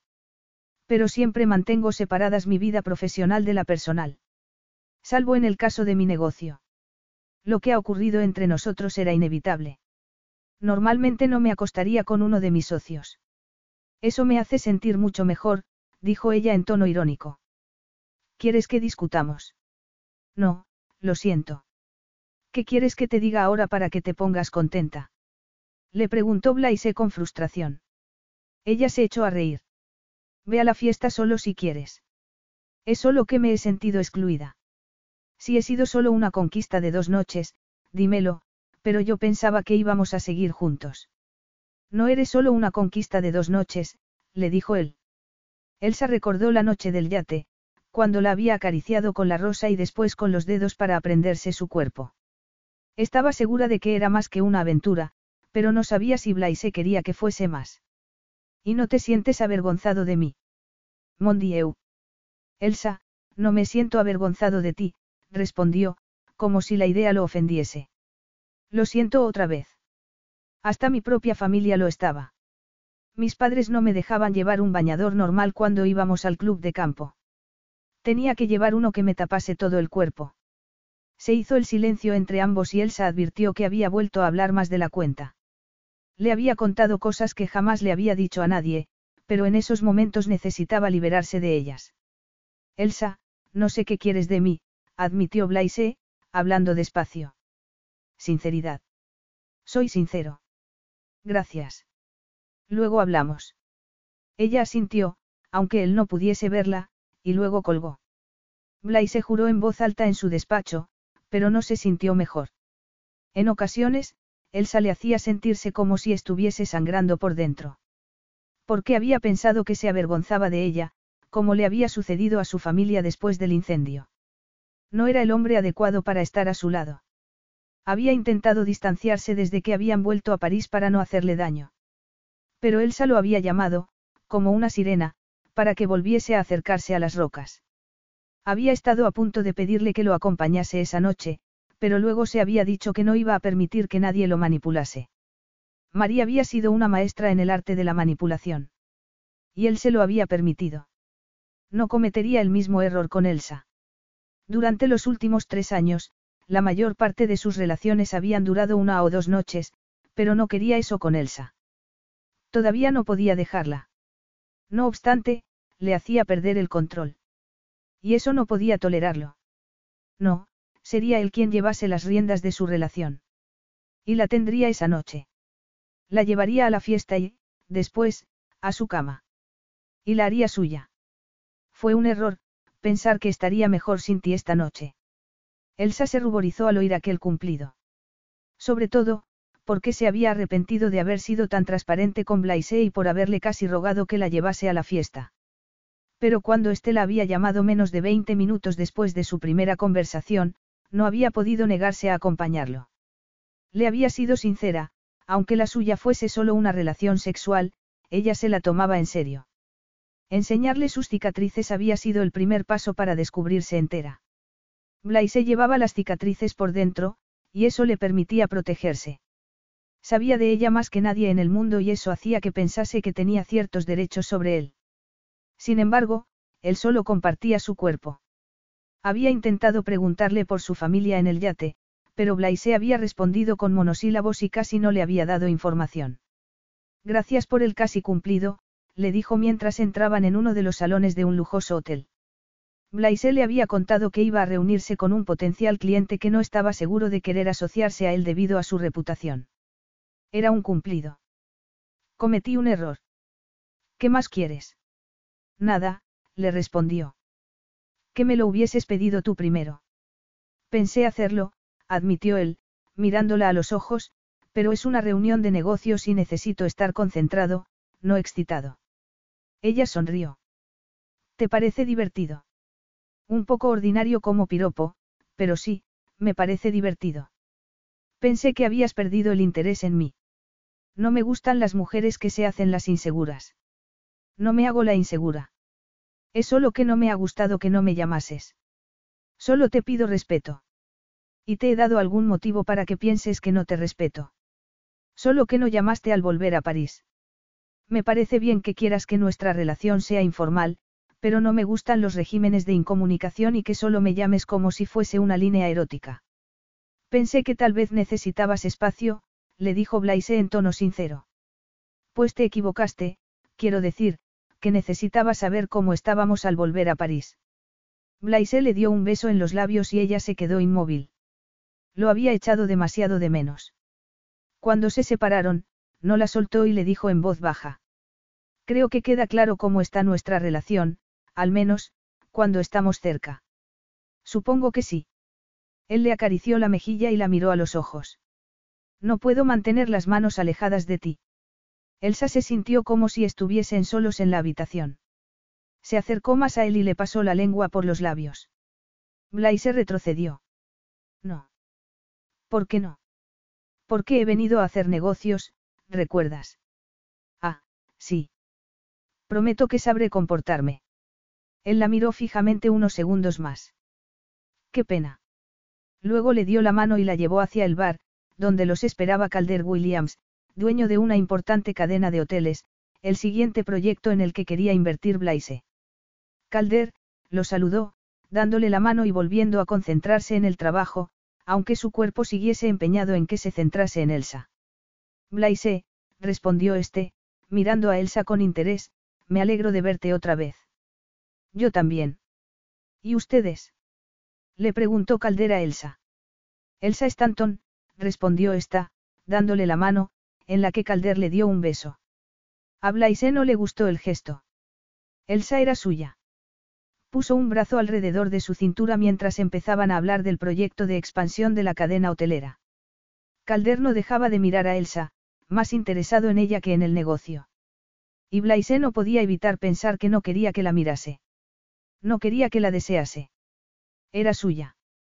Me parece, le dijo en tono gélido después de unos minutos, que deberíamos continuar esta conversación otro día en mi despacho. Calder sonrió. Llamaré a tu secretaria. Bien. Encantado de conocerte, Elsa. Ha sido un placer, respondió ella, ajena a todo. ¿Tienes una tarjeta de visita? Le preguntó Calder. Elsa buscó en su bolso rosa fucsia y le dio una. Sí, viene la dirección y el teléfono de la boutique. Ah, diseñadora de moda, tenía que habérmelo imaginado. Calder, ¿por qué no lo intentas con alguna mujer que haya venido sola? Elsa se puso tensa al oír aquello y Calder sonrió. Por supuesto, dijo, metiéndose la tarjeta en el bolsillo de la chaqueta. Ha sido un placer, le dijo Elsa, agarrándose al brazo de Blaise. Solo lo soltó cuando se habían alejado de Calder y estaban en un pasillo, y echó a andar delante de él hacia la puerta. ¿Qué te pasa? Pensé que querías acompañarme, le dijo Blaise. No sabía que ibas a comportarte como un tonto celoso. Tú te has comportado igual cuando me has llamado esta mañana.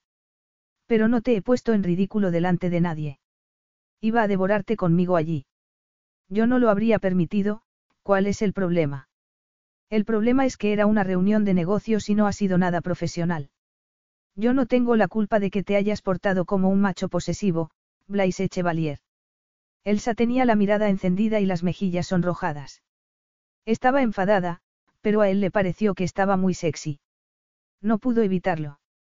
Había habido una época en su vida en la que se había considerado un hombre de honor. Un hombre capaz de controlar sus instintos más básicos. Pero todo eso se había terminado tres años antes y no iba a ser esa noche cuando lo cambiase. Necesitaba tener a Elsa. Era una cuestión de atracción. Tenía que saber que era suya. Que él era el hombre al que deseaba, y no Calder ni ningún otro.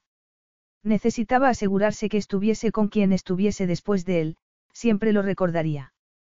La besó apasionadamente y su cuerpo se endureció al instante. Ella le devolvió el beso, agarrándolo de la cara. Blaise la hizo retroceder contra la pared sin soltar sus labios. La estaba besando como si se estuviese muriendo y aquel fuese el último momento de su vida. Era un beso alimentado por la desesperación, una desesperación que no podía entender ni controlar, que corría por él con una intensidad que no había experimentado nunca. Tal vez fuese la mezcla de su enfado con el de ella, lo que creaba una combinación tan letal y explosiva.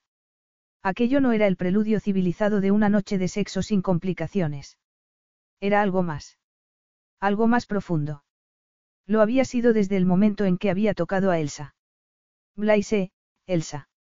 La miró a los ojos, la besó en la mejilla, en el cuello, en el lugar en el que el fuego había marcado su piel. Luego pasó al otro lado del cuello y le dio dos besos, tal y como le había prometido. Ella se arqueó contra su cuerpo y Blaise le acarició los pechos. Después la agarró por las caderas y la apretó contra él para que sintiese su erección. Para que supiese lo que estaba haciendo con él. Elsa le acarició la espalda y le agarró el trasero. Estaban en un pasillo donde cualquiera podía verlos y Blaise estaba a punto de llegar al orgasmo, pero le daba igual.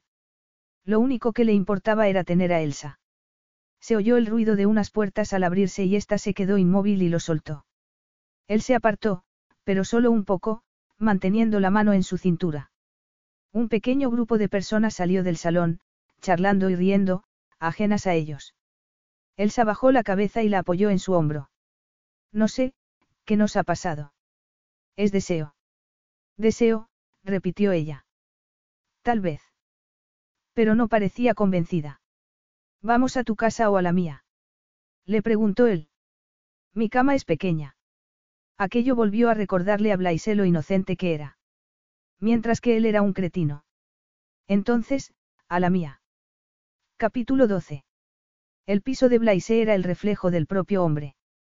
Frío, de líneas depuradas y sin pistas acerca de cómo era por dentro. Ni una fotografía de familia. Ni una obra de arte que no fuese moderna y que no hubiese escogido el diseñador de interiores que le había decorado el piso. Reflejaba lo que él enseñaba al mundo, pero no lo que Elsa conocía de él. Blaise era Malawi. El lago, el cielo, una belleza indomable. Bonitas vistas, comentó, mirando por la ventana hacia la ciudad de París, con la torre Eiffel al fondo. Blaise se encogió de hombros. Casi ni me doy cuenta. Entonces, ¿por qué vives aquí si no aprecias la situación del piso? Ah, sí que la aprecio. Este ático fue una buena inversión, sobre todo, por las vistas. Eso es, muy típico en ti. Tú tienes alma de artista, Elsa, comentó él en tono indulgente. Yo la tengo de financiero. Tú ves el arte, yo, el valor económico. Entonces, esa es tu pasión, el dinero. No el dinero en sí, sino ganarlo. El reto de ganarlo. Elsa respiró hondo y continuó mirando a su alrededor. Todo estaba demasiado limpio y ordenado. No suelo estar mucho en casa, comentó Blaise, como si le hubiese leído el pensamiento. Ah. Atravesó la habitación con los ojos clavados en ella y todo lo demás se desdibujó a su alrededor. En cuanto la besó, solo sintió la necesidad de tenerla. Era la primera vez que le ocurría algo así. La primera vez que alguien traspasaba el muro que había levantado alrededor de su corazón. Elsa apoyó las manos en su pecho y empezó a desabrocharle la camisa. Eres perfecto, susurró cuando se la hubo quitado. A él se le encogió el corazón y pensó que solo se refería a su cuerpo, porque si pudiese ver dentro de él, no diría algo así. Mi habitación está arriba, le dijo, intentando ir a un territorio más seguro. La cama. Allí podía dárselo todo.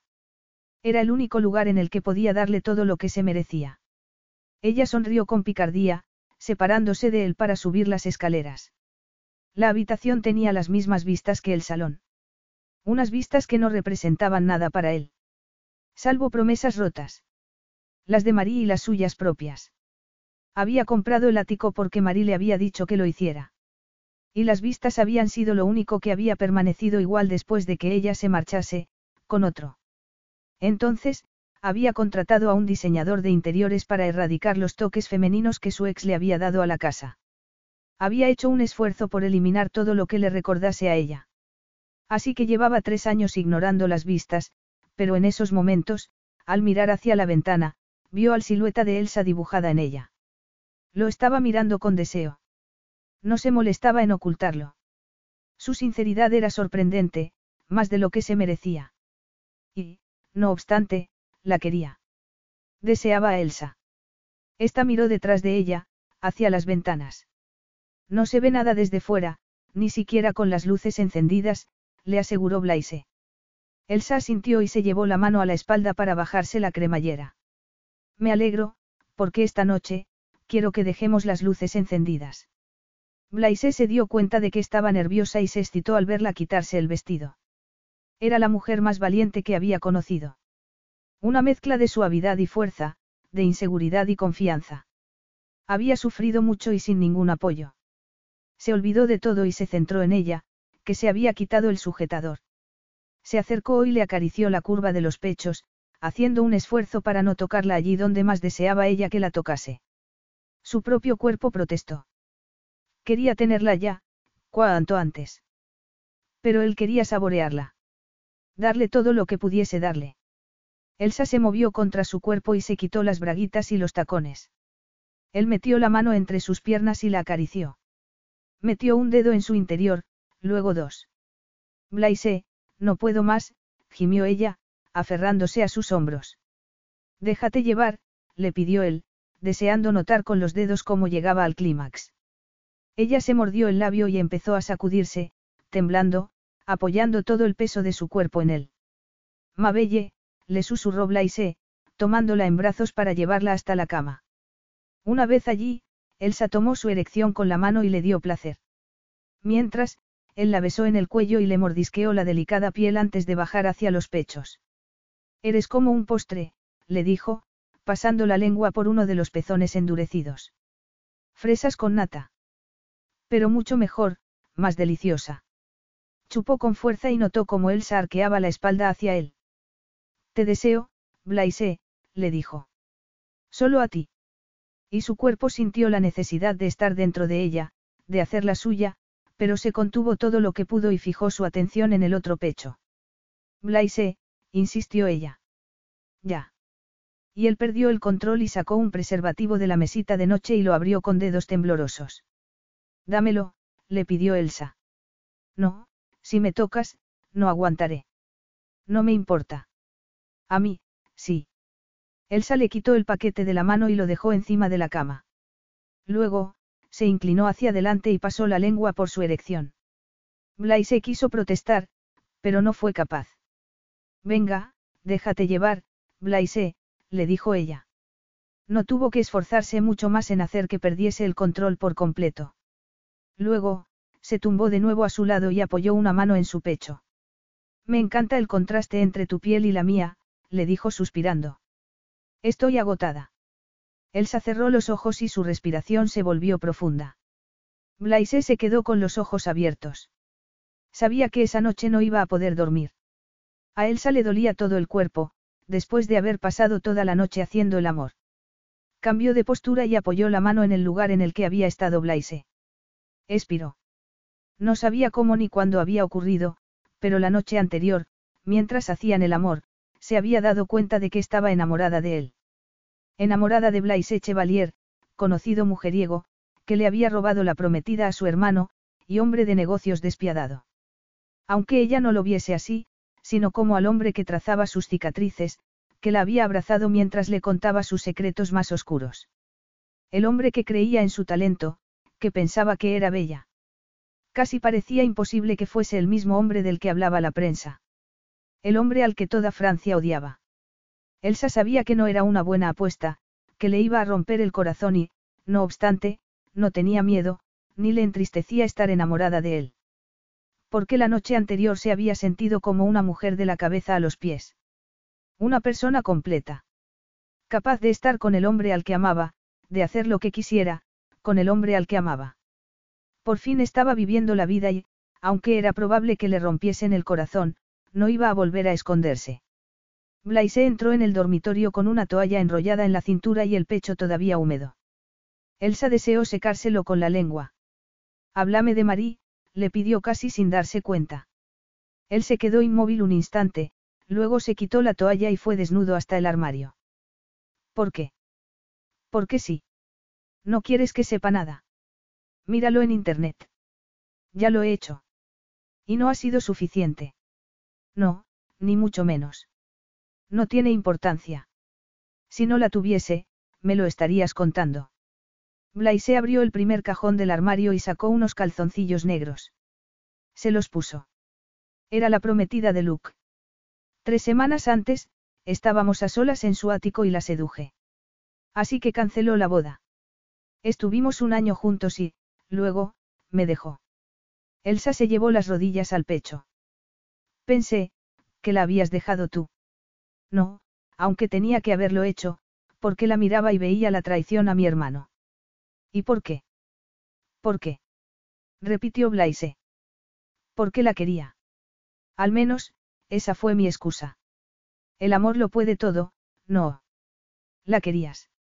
Elsa sintió celos. Le dolió que Blaise le hubiese entregado su corazón a otra persona. Le había sido más fácil pensar que la había seducido y había sido cruel con ella. Bueno, no, no la quería. Creía que la quería. Y eso fue la excusa para ser egoísta. El corazón es perverso, Elsa. No estoy de acuerdo. ¿Por qué no lo has vivido? No has visto cómo puede llegar a cambiarte. Ahora prefiero utilizar la mente. Sé que puedo confiar en ella, le dijo, mirando por la ventana. ¿Sabes por qué tengo estas vistas? Por ella. Me pidió que se viese la Torre Eiffel, para cuando diésemos fiestas. Y yo le hice caso para demostrarle mi amor, fue sencillo, porque solo tuve que firmar un cheque. ¿Acaso es eso el amor, Elsa? No. Eso pienso yo también. Elsa tenía el estómago encogido de celos, tristeza, ira, todo mezclado. Había pensado que se sentiría más unida a él sabiendo aquello, pero en esos momentos se sentía lejos. Era como si el vínculo que había habido entre ambos estuviese desgastándose. Tengo que irme a trabajar, le dijo. Me ducharé en casa. De todos modos, tengo que cambiarme de ropa. Blaise se encogió de hombros y se puso unos vaqueros azul oscuro. ¿Has tenido noticias de Statams? Todavía no. Avísame cuando las tengas. Elsa asintió. Se sentía como si se le fuese a romper el corazón en el pecho. Sí. Te llamaré. Capítulo 13. Hola, dijo Elsa, entrando en el despacho de Blaise, cuyas vistas eran tan espectaculares como las de su ático. ¿Tienes noticias? Le preguntó él, casi sin levantar la vista de la pantalla del ordenador. Voy a salir en un importante programa de moda la semana que viene, le contó ella. ¿Lo has conseguido tú? No, Elsa. Ni eso, ni lo de Statams tampoco. La idea de haberlo conseguido sola hizo que se sintiese satisfecha, porque algún día tendría que arreglársela sin él, tanto profesional como personalmente. No quería hacerlo, pero lo haría. Solo quería que lo supieras, le dijo ella. Y quería abrazarlo. Y besarlo. Y decirle que lo amaba. Estoy orgulloso de ti. A Elsa casi le estalló el corazón al oír aquello. Era la primera vez que se lo decían, y no podía significar más, proviniendo de él. Gracias. Será mejor que vaya a hacer unas llamadas. Blaise se levantó de su sillón y fue hacia ella, a poner las manos en su cintura. Inclinó la cabeza y la besó en los labios. Hasta esta noche. Hasta luego. Elsa sabía que iba a ser un suicidio emocional, pero estaba dispuesta a arriesgarse. Había cosas por las que merecía la pena arriesgarse. Y entre ellas estaba Blaise. La semana siguiente pasó sin que Elsa se diese cuenta. Trabajando de día y pasando las noches con Blaise, con el que la pasión crecía momento a momento. Y sus sentimientos por él eran cada vez más fuertes. Estaba feliz. Ya no llevaba el maquillaje a modo de máscara ni la ropa como una armadura. Era Elsa. Y era feliz así. La voz de su cabeza era la de Blaise, que le decía que era bella, que tenía talento. Ya no la asaltaban las dudas. No vivía en una tragedia ocurrida once años antes. Su aparición en televisión fue un éxito y acababa de salir del plató cuando se encontró con Sarah Chadwick, jefa de compras de Statams, que le confirmó que quería distribuir su marca en los grandes almacenes. La primera persona con la que quiso compartir la noticia era Blaise. Él la había ayudado a llegar hasta allí, gracias a su ayuda, había sido posible. Y era la persona más importante de su vida. Se giró y lo vio, apartado del resto de la gente. Vestido con un traje que ella había diseñado, con una rosa en la mano. La multitud se desdibujó y solo lo vio a él, junto al lago de Malawi, con la rosa. La noche que había recorrido con ella sus cicatrices. Se acercó a su lado con el corazón acelerado. Me alegro de verte. Bien hecho, le dijo él, dándole la rosa. Y tengo el contrato con Statams. Acabo de hablar con la jefa de ventas. Blaise asintió. Sabía que lo conseguirías. Nos vamos. Claro. Elsa estaba deseando celebrar su éxito con el hombre al que amaba. Es precioso, Blaise. Este la observó al entrar en su habitación, donde había colocado velas por todas partes, salvo en la cama. Gracias. Es muy especial. Esta noche ha sido especial, añadió. Blaise estaba de acuerdo. Estaba a punto de estallar de deseo por ella. Quería hacerla feliz. Quería hacer que se sintiese todo lo especial que era. Ven aquí. No, ven tú aquí, señor Chevalier, le replicó Elsa con los ojos brillantes. Y él lo hizo, porque no podía negarse. Solo podía pensar en ella, en hacerla suya. Su Elsa. Pero fue ella la que empezó a acariciarlo, con las manos, los labios, la lengua. Y Blaise tuvo que hacer un esfuerzo por controlarse. Le encantó verla así. Salvaje. Abandonada. Segura de sí misma capaz de permitir que viese su cuerpo sin avergonzarse de él. Quiero que seas mío, Blaise. Todo mío, le dijo, poniéndole un preservativo en la mano. Él se lo colocó con manos temblorosas y la penetró. Su mente estaba en blanco. El deseo lo nublaba todo. Elsa se arqueó contra él y sus pezones duros le rozaron el pecho. Lo agarró por el trasero con fuerza y susurró su nombre mientras sus músculos internos lo apretaban con fuerza. Él gimió y se dejó llevar por el orgasmo, temblando. Después, se tumbó de lado sin separarse de Elsa, satisfecho como nunca antes y, al mismo tiempo, con más hambre de ella. Siempre tendría más hambre de ella. Estaba perdiendo el control, notaba cómo se le escapaba de las manos, cómo se venían abajo los muros que había levantado en su interior, permitiéndole sentir. Respiró hondo y su olor lo llenó. Se le encogió el corazón. Aquello era inaceptable. No podía permitirlo. Elsa estaba como en una nube. Había conseguido éxito profesional y había pasado toda la noche haciendo el amor con Blaise. El hombre al que amaba. Sonrió mientras sujetaba con alfileres las mangas de la chaqueta en la que estaba trabajando. Oyó que se abría la puerta de su taller y se giró. Era Blaise, que estaba serio, tenso. Deberías cerrar con llave, le dijo. Lo siento, dijo ella, con el estómago encogido, consciente de que algo iba mal. Tenemos que hablar. Quiero terminar con nuestra asociación empresarial. Pero, si casi tengo los contratos. Estoy a punto de conseguirlo, te regalo el importe del crédito, y el importe de la inversión.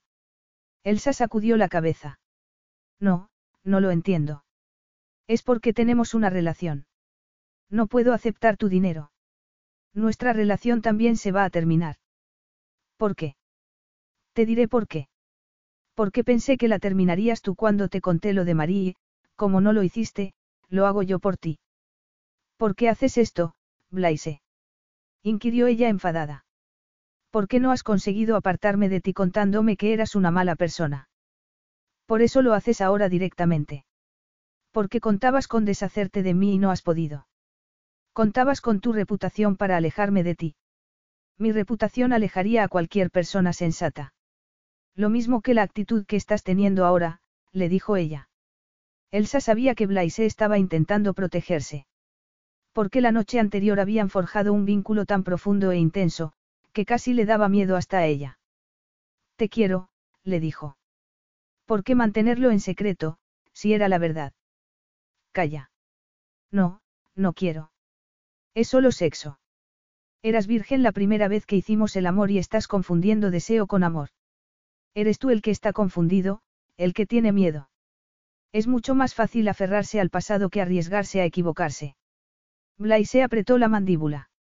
Vas a culparte toda la vida por haber cometido un error. Le preguntó ella. Aquel error me enseñó cómo era en realidad. Pensaba que era un gran hombre, lo tenía todo. Una familia con la que estaba creando un nuevo vínculo, un buen trabajo, poder, dinero y honor. Pero fui débil cuando más importaba. ¿Es eso lo que te incomoda tanto, Blaise Chevalier? Saber que eres un hombre y no un dios. Que eres humano, como el resto. Pues yo me alegro. Porque necesitaba un hombre que me enseñase lo que me estaba perdiendo. Un hombre que me hiciese sentir bella. No necesitaba un hombre perfecto, sino a alguien que pudiese entenderme, le dijo, apoyando la mano en su pecho. Y tú lo hiciste. Estuviste ahí. Me hiciste ver todas las cosas que me merecía. He tenido miedo durante once años, pero ya no lo tengo. Y es gracias a ti. Te equivocas, Elsa. ¿Crees que, si sigues buscando en mi interior, encontrarás algo más, pero solo hay lo que ves? Nada más. Te equivocas. Hay mucho más en ti, Blaise Chevalier. ¿Y tú crees que estás viviendo un cuento de hadas, Elsa Stanton? Replicó él. No hay ningún motivo para que vuelvas a verme. Y, dicho aquello, se dio la vuelta y salió de la habitación dando un portazo. Con los ojos llenos de lágrimas, Elsa se aferró a la mesa con fuerza. Blaise se había marchado llevándose su corazón para siempre. Capítulo 14. Blaise miró por la ventana de su ático, observó las vistas que normalmente ignoraba. Si cerraba los ojos, veía a Elsa, con las luces de la ciudad detrás de ella. Las siluetas de su cuerpo eran mucho más atractivas que la arquitectura. Dejó el vaso de whisky con fuerza. Al marcharse Marie, se había emborrachado y había llamado a la última mujer con la que había salido antes que ella, a la que había utilizado para olvidar. Al pensar en hacer lo mismo en esa ocasión se le encogió el estómago y sintió casi náuseas. No quería olvidarse de Elsa ni quería tocar a otra mujer. La noche anterior se había dado cuenta de que tenía sentimientos por ella y le había dado miedo que le rompiese el corazón. Aunque ese miedo no era comparable con el miedo a que Elsa se diese cuenta algún día de que se merecía a alguien mejor a su lado. Al miedo a ver en sus ojos la desilusión y el dolor que había visto en los de su hermano el día que se había enterado de que lo había traicionado. Le daba miedo ver cómo se apagaba el fuego de los ojos de Elsa. Ver cómo el amor se transformaba en odio. Era eso a lo que no se podía enfrentar. Pero Elsa hacía que desease intentar ser mejor de lo que era, aunque no supiese si sería suficiente para ella. Se puso en pie y apoyó la palma de la mano en el cristal frío. Tendría que ser suficiente, porque no podía vivir sin ella. Elsa. Llevaba dos semanas sin Blaise y, al parecer, estaba empezando a tener alucinaciones. Había soñado tantas veces con su voz que ya la oía incluso despierta. Apoyó la cabeza contra la puerta del taller, con la mano inmóvil en la llave que había metido en la cerradura. La caricia en el cuello le resultó familiar. Se giró y lo vio allí, bajo la lluvia, con la camisa abierta, sin corbata. Estaba hecho un desastre, más delgado y con ojeras, pero Elsa nunca había visto algo tan bello ni tan doloroso en toda su vida. ¿Qué haces aquí? susurró.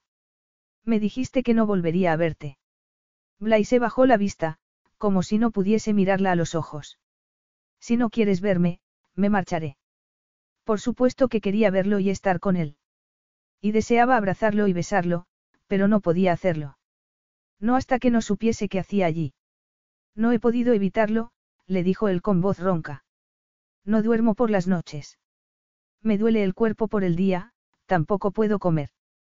Te, necesito en mi vida y no me he dado cuenta hasta que no te he echado de ella. Luego le tomó la mano y acarició la cicatriz que tenía en el dorso con el pulgar. Tenías razón, Elsa. Tenía miedo. Tengo miedo. Tanto, que he destruido lo que teníamos juntos. He sido un imbécil. Seguía lloviendo, pero a él parecía no importarle. A Elsa tampoco le importaba. Nada la apartaría de Blaise, ni en ese momento ni nunca. Una vez me dijiste que era perfecto, continuó este. Que mi cuerpo era perfecto y, al mismo tiempo, te veías a ti dañada cuando para mí eras la mujer más completa que había conocido. Ella se mordió el labio y negó con la cabeza. Ahí te equivocas. Estaba rota, asustada. Por eso me di cuenta de que tú tenías miedo, porque yo había vivido con él durante mucho tiempo, pero tú me ayudaste a superarlo, me despertaste. Blaise la besó y ella notó cómo se hinchaba su corazón. No había ido a verla por motivos de trabajo. Había ido por ella. Le devolvió el beso apasionadamente. Me has cambiado, le dijo él cuando se separaron. Trazó con el dedo las marcas de su cuello sin dejar de mirarla a los ojos. Tenía miedo de decepcionarte, de no poder ofrecerte nada, añadió. Me lo has dado todo, susurró ella. Tal vez no lo veas, Blaise, pero es la verdad. Estaba encerrada en mí misma, mi cuerpo era mi prisión. Y tú me has liberado. Cuando te miro, veo el mundo. No soy perfecto, pero te quiero y haré todo lo que esté en mi mano para ser el hombre que te mereces. Pensé que no creías en el amor, le dijo Elsa sonriendo. Él apoyó la frente en la suya y sonrió también. Era mucho más fácil no creer, pero te quiero, Elsa Stanton. Siento algo que no había sentido nunca antes. Las lágrimas empezaron a correr por el rostro de Elsa, mezclándose con la lluvia, pero no le importó. No se molestó en limpiárselas. Yo también te quiero. Te quiero tal y como eres. A Blaise se le aceleró el corazón, que, por primera vez en dos semanas, ya no le dolía. Necesitaba cambiar, Elsa. Y tú me has cambiado. Yo también me estaba escondiendo, pero tú has hecho que me muestre tal y como soy y te prometo que no volveré a esconderme de ti. Tendrás todo mi amor, mi cuerpo, mi corazón, para siempre. ¿Y eso cómo lo sabes? Le preguntó ella con lágrimas en los ojos. ¿Por qué no he estado peor en mi vida que estos días sin ti? Yo también, y espero que no vuelvas a hacernos pasar por algo así. No lo haré. Blaise se metió la mano en el bolsillo y sacó una pequeña caja forrada de terciopelo. Le había comprado un anillo porque había sabido que, si quería que volviese con él, tenía que dejar a un lado su orgullo y arrodillarse delante de ella, para intentar convencerla de que le diese otra oportunidad. Para intentar convencerla de que estuviese con él para siempre. ¿Quieres casarte conmigo? Elsa se arrodilló también y lo miró a los ojos. Sí. Blaise abrió la caja y se alegró al ver la expresión del rostro de Elsa. Es rosa, dijo, sacando el anillo de platino con un diamante rosa. Eres tú, le contestó él, poniéndoselo en el dedo. Es verdad, me conoces tan bien. Y tú a mí, aún así, parece que me quieres. Elsa se inclinó hacia él y tomó su rostro con ambas manos. Te quiero porque te conozco. Blaise la besó. Jamás se cansaría de sus labios.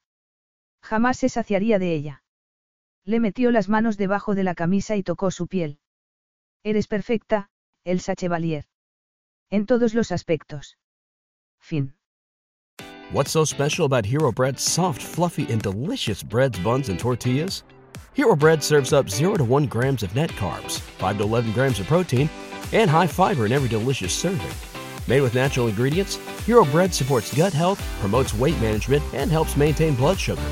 Hero also drops other limited edition ultra low net carb goodies like rich, flaky croissants and buttery brioche slider rolls.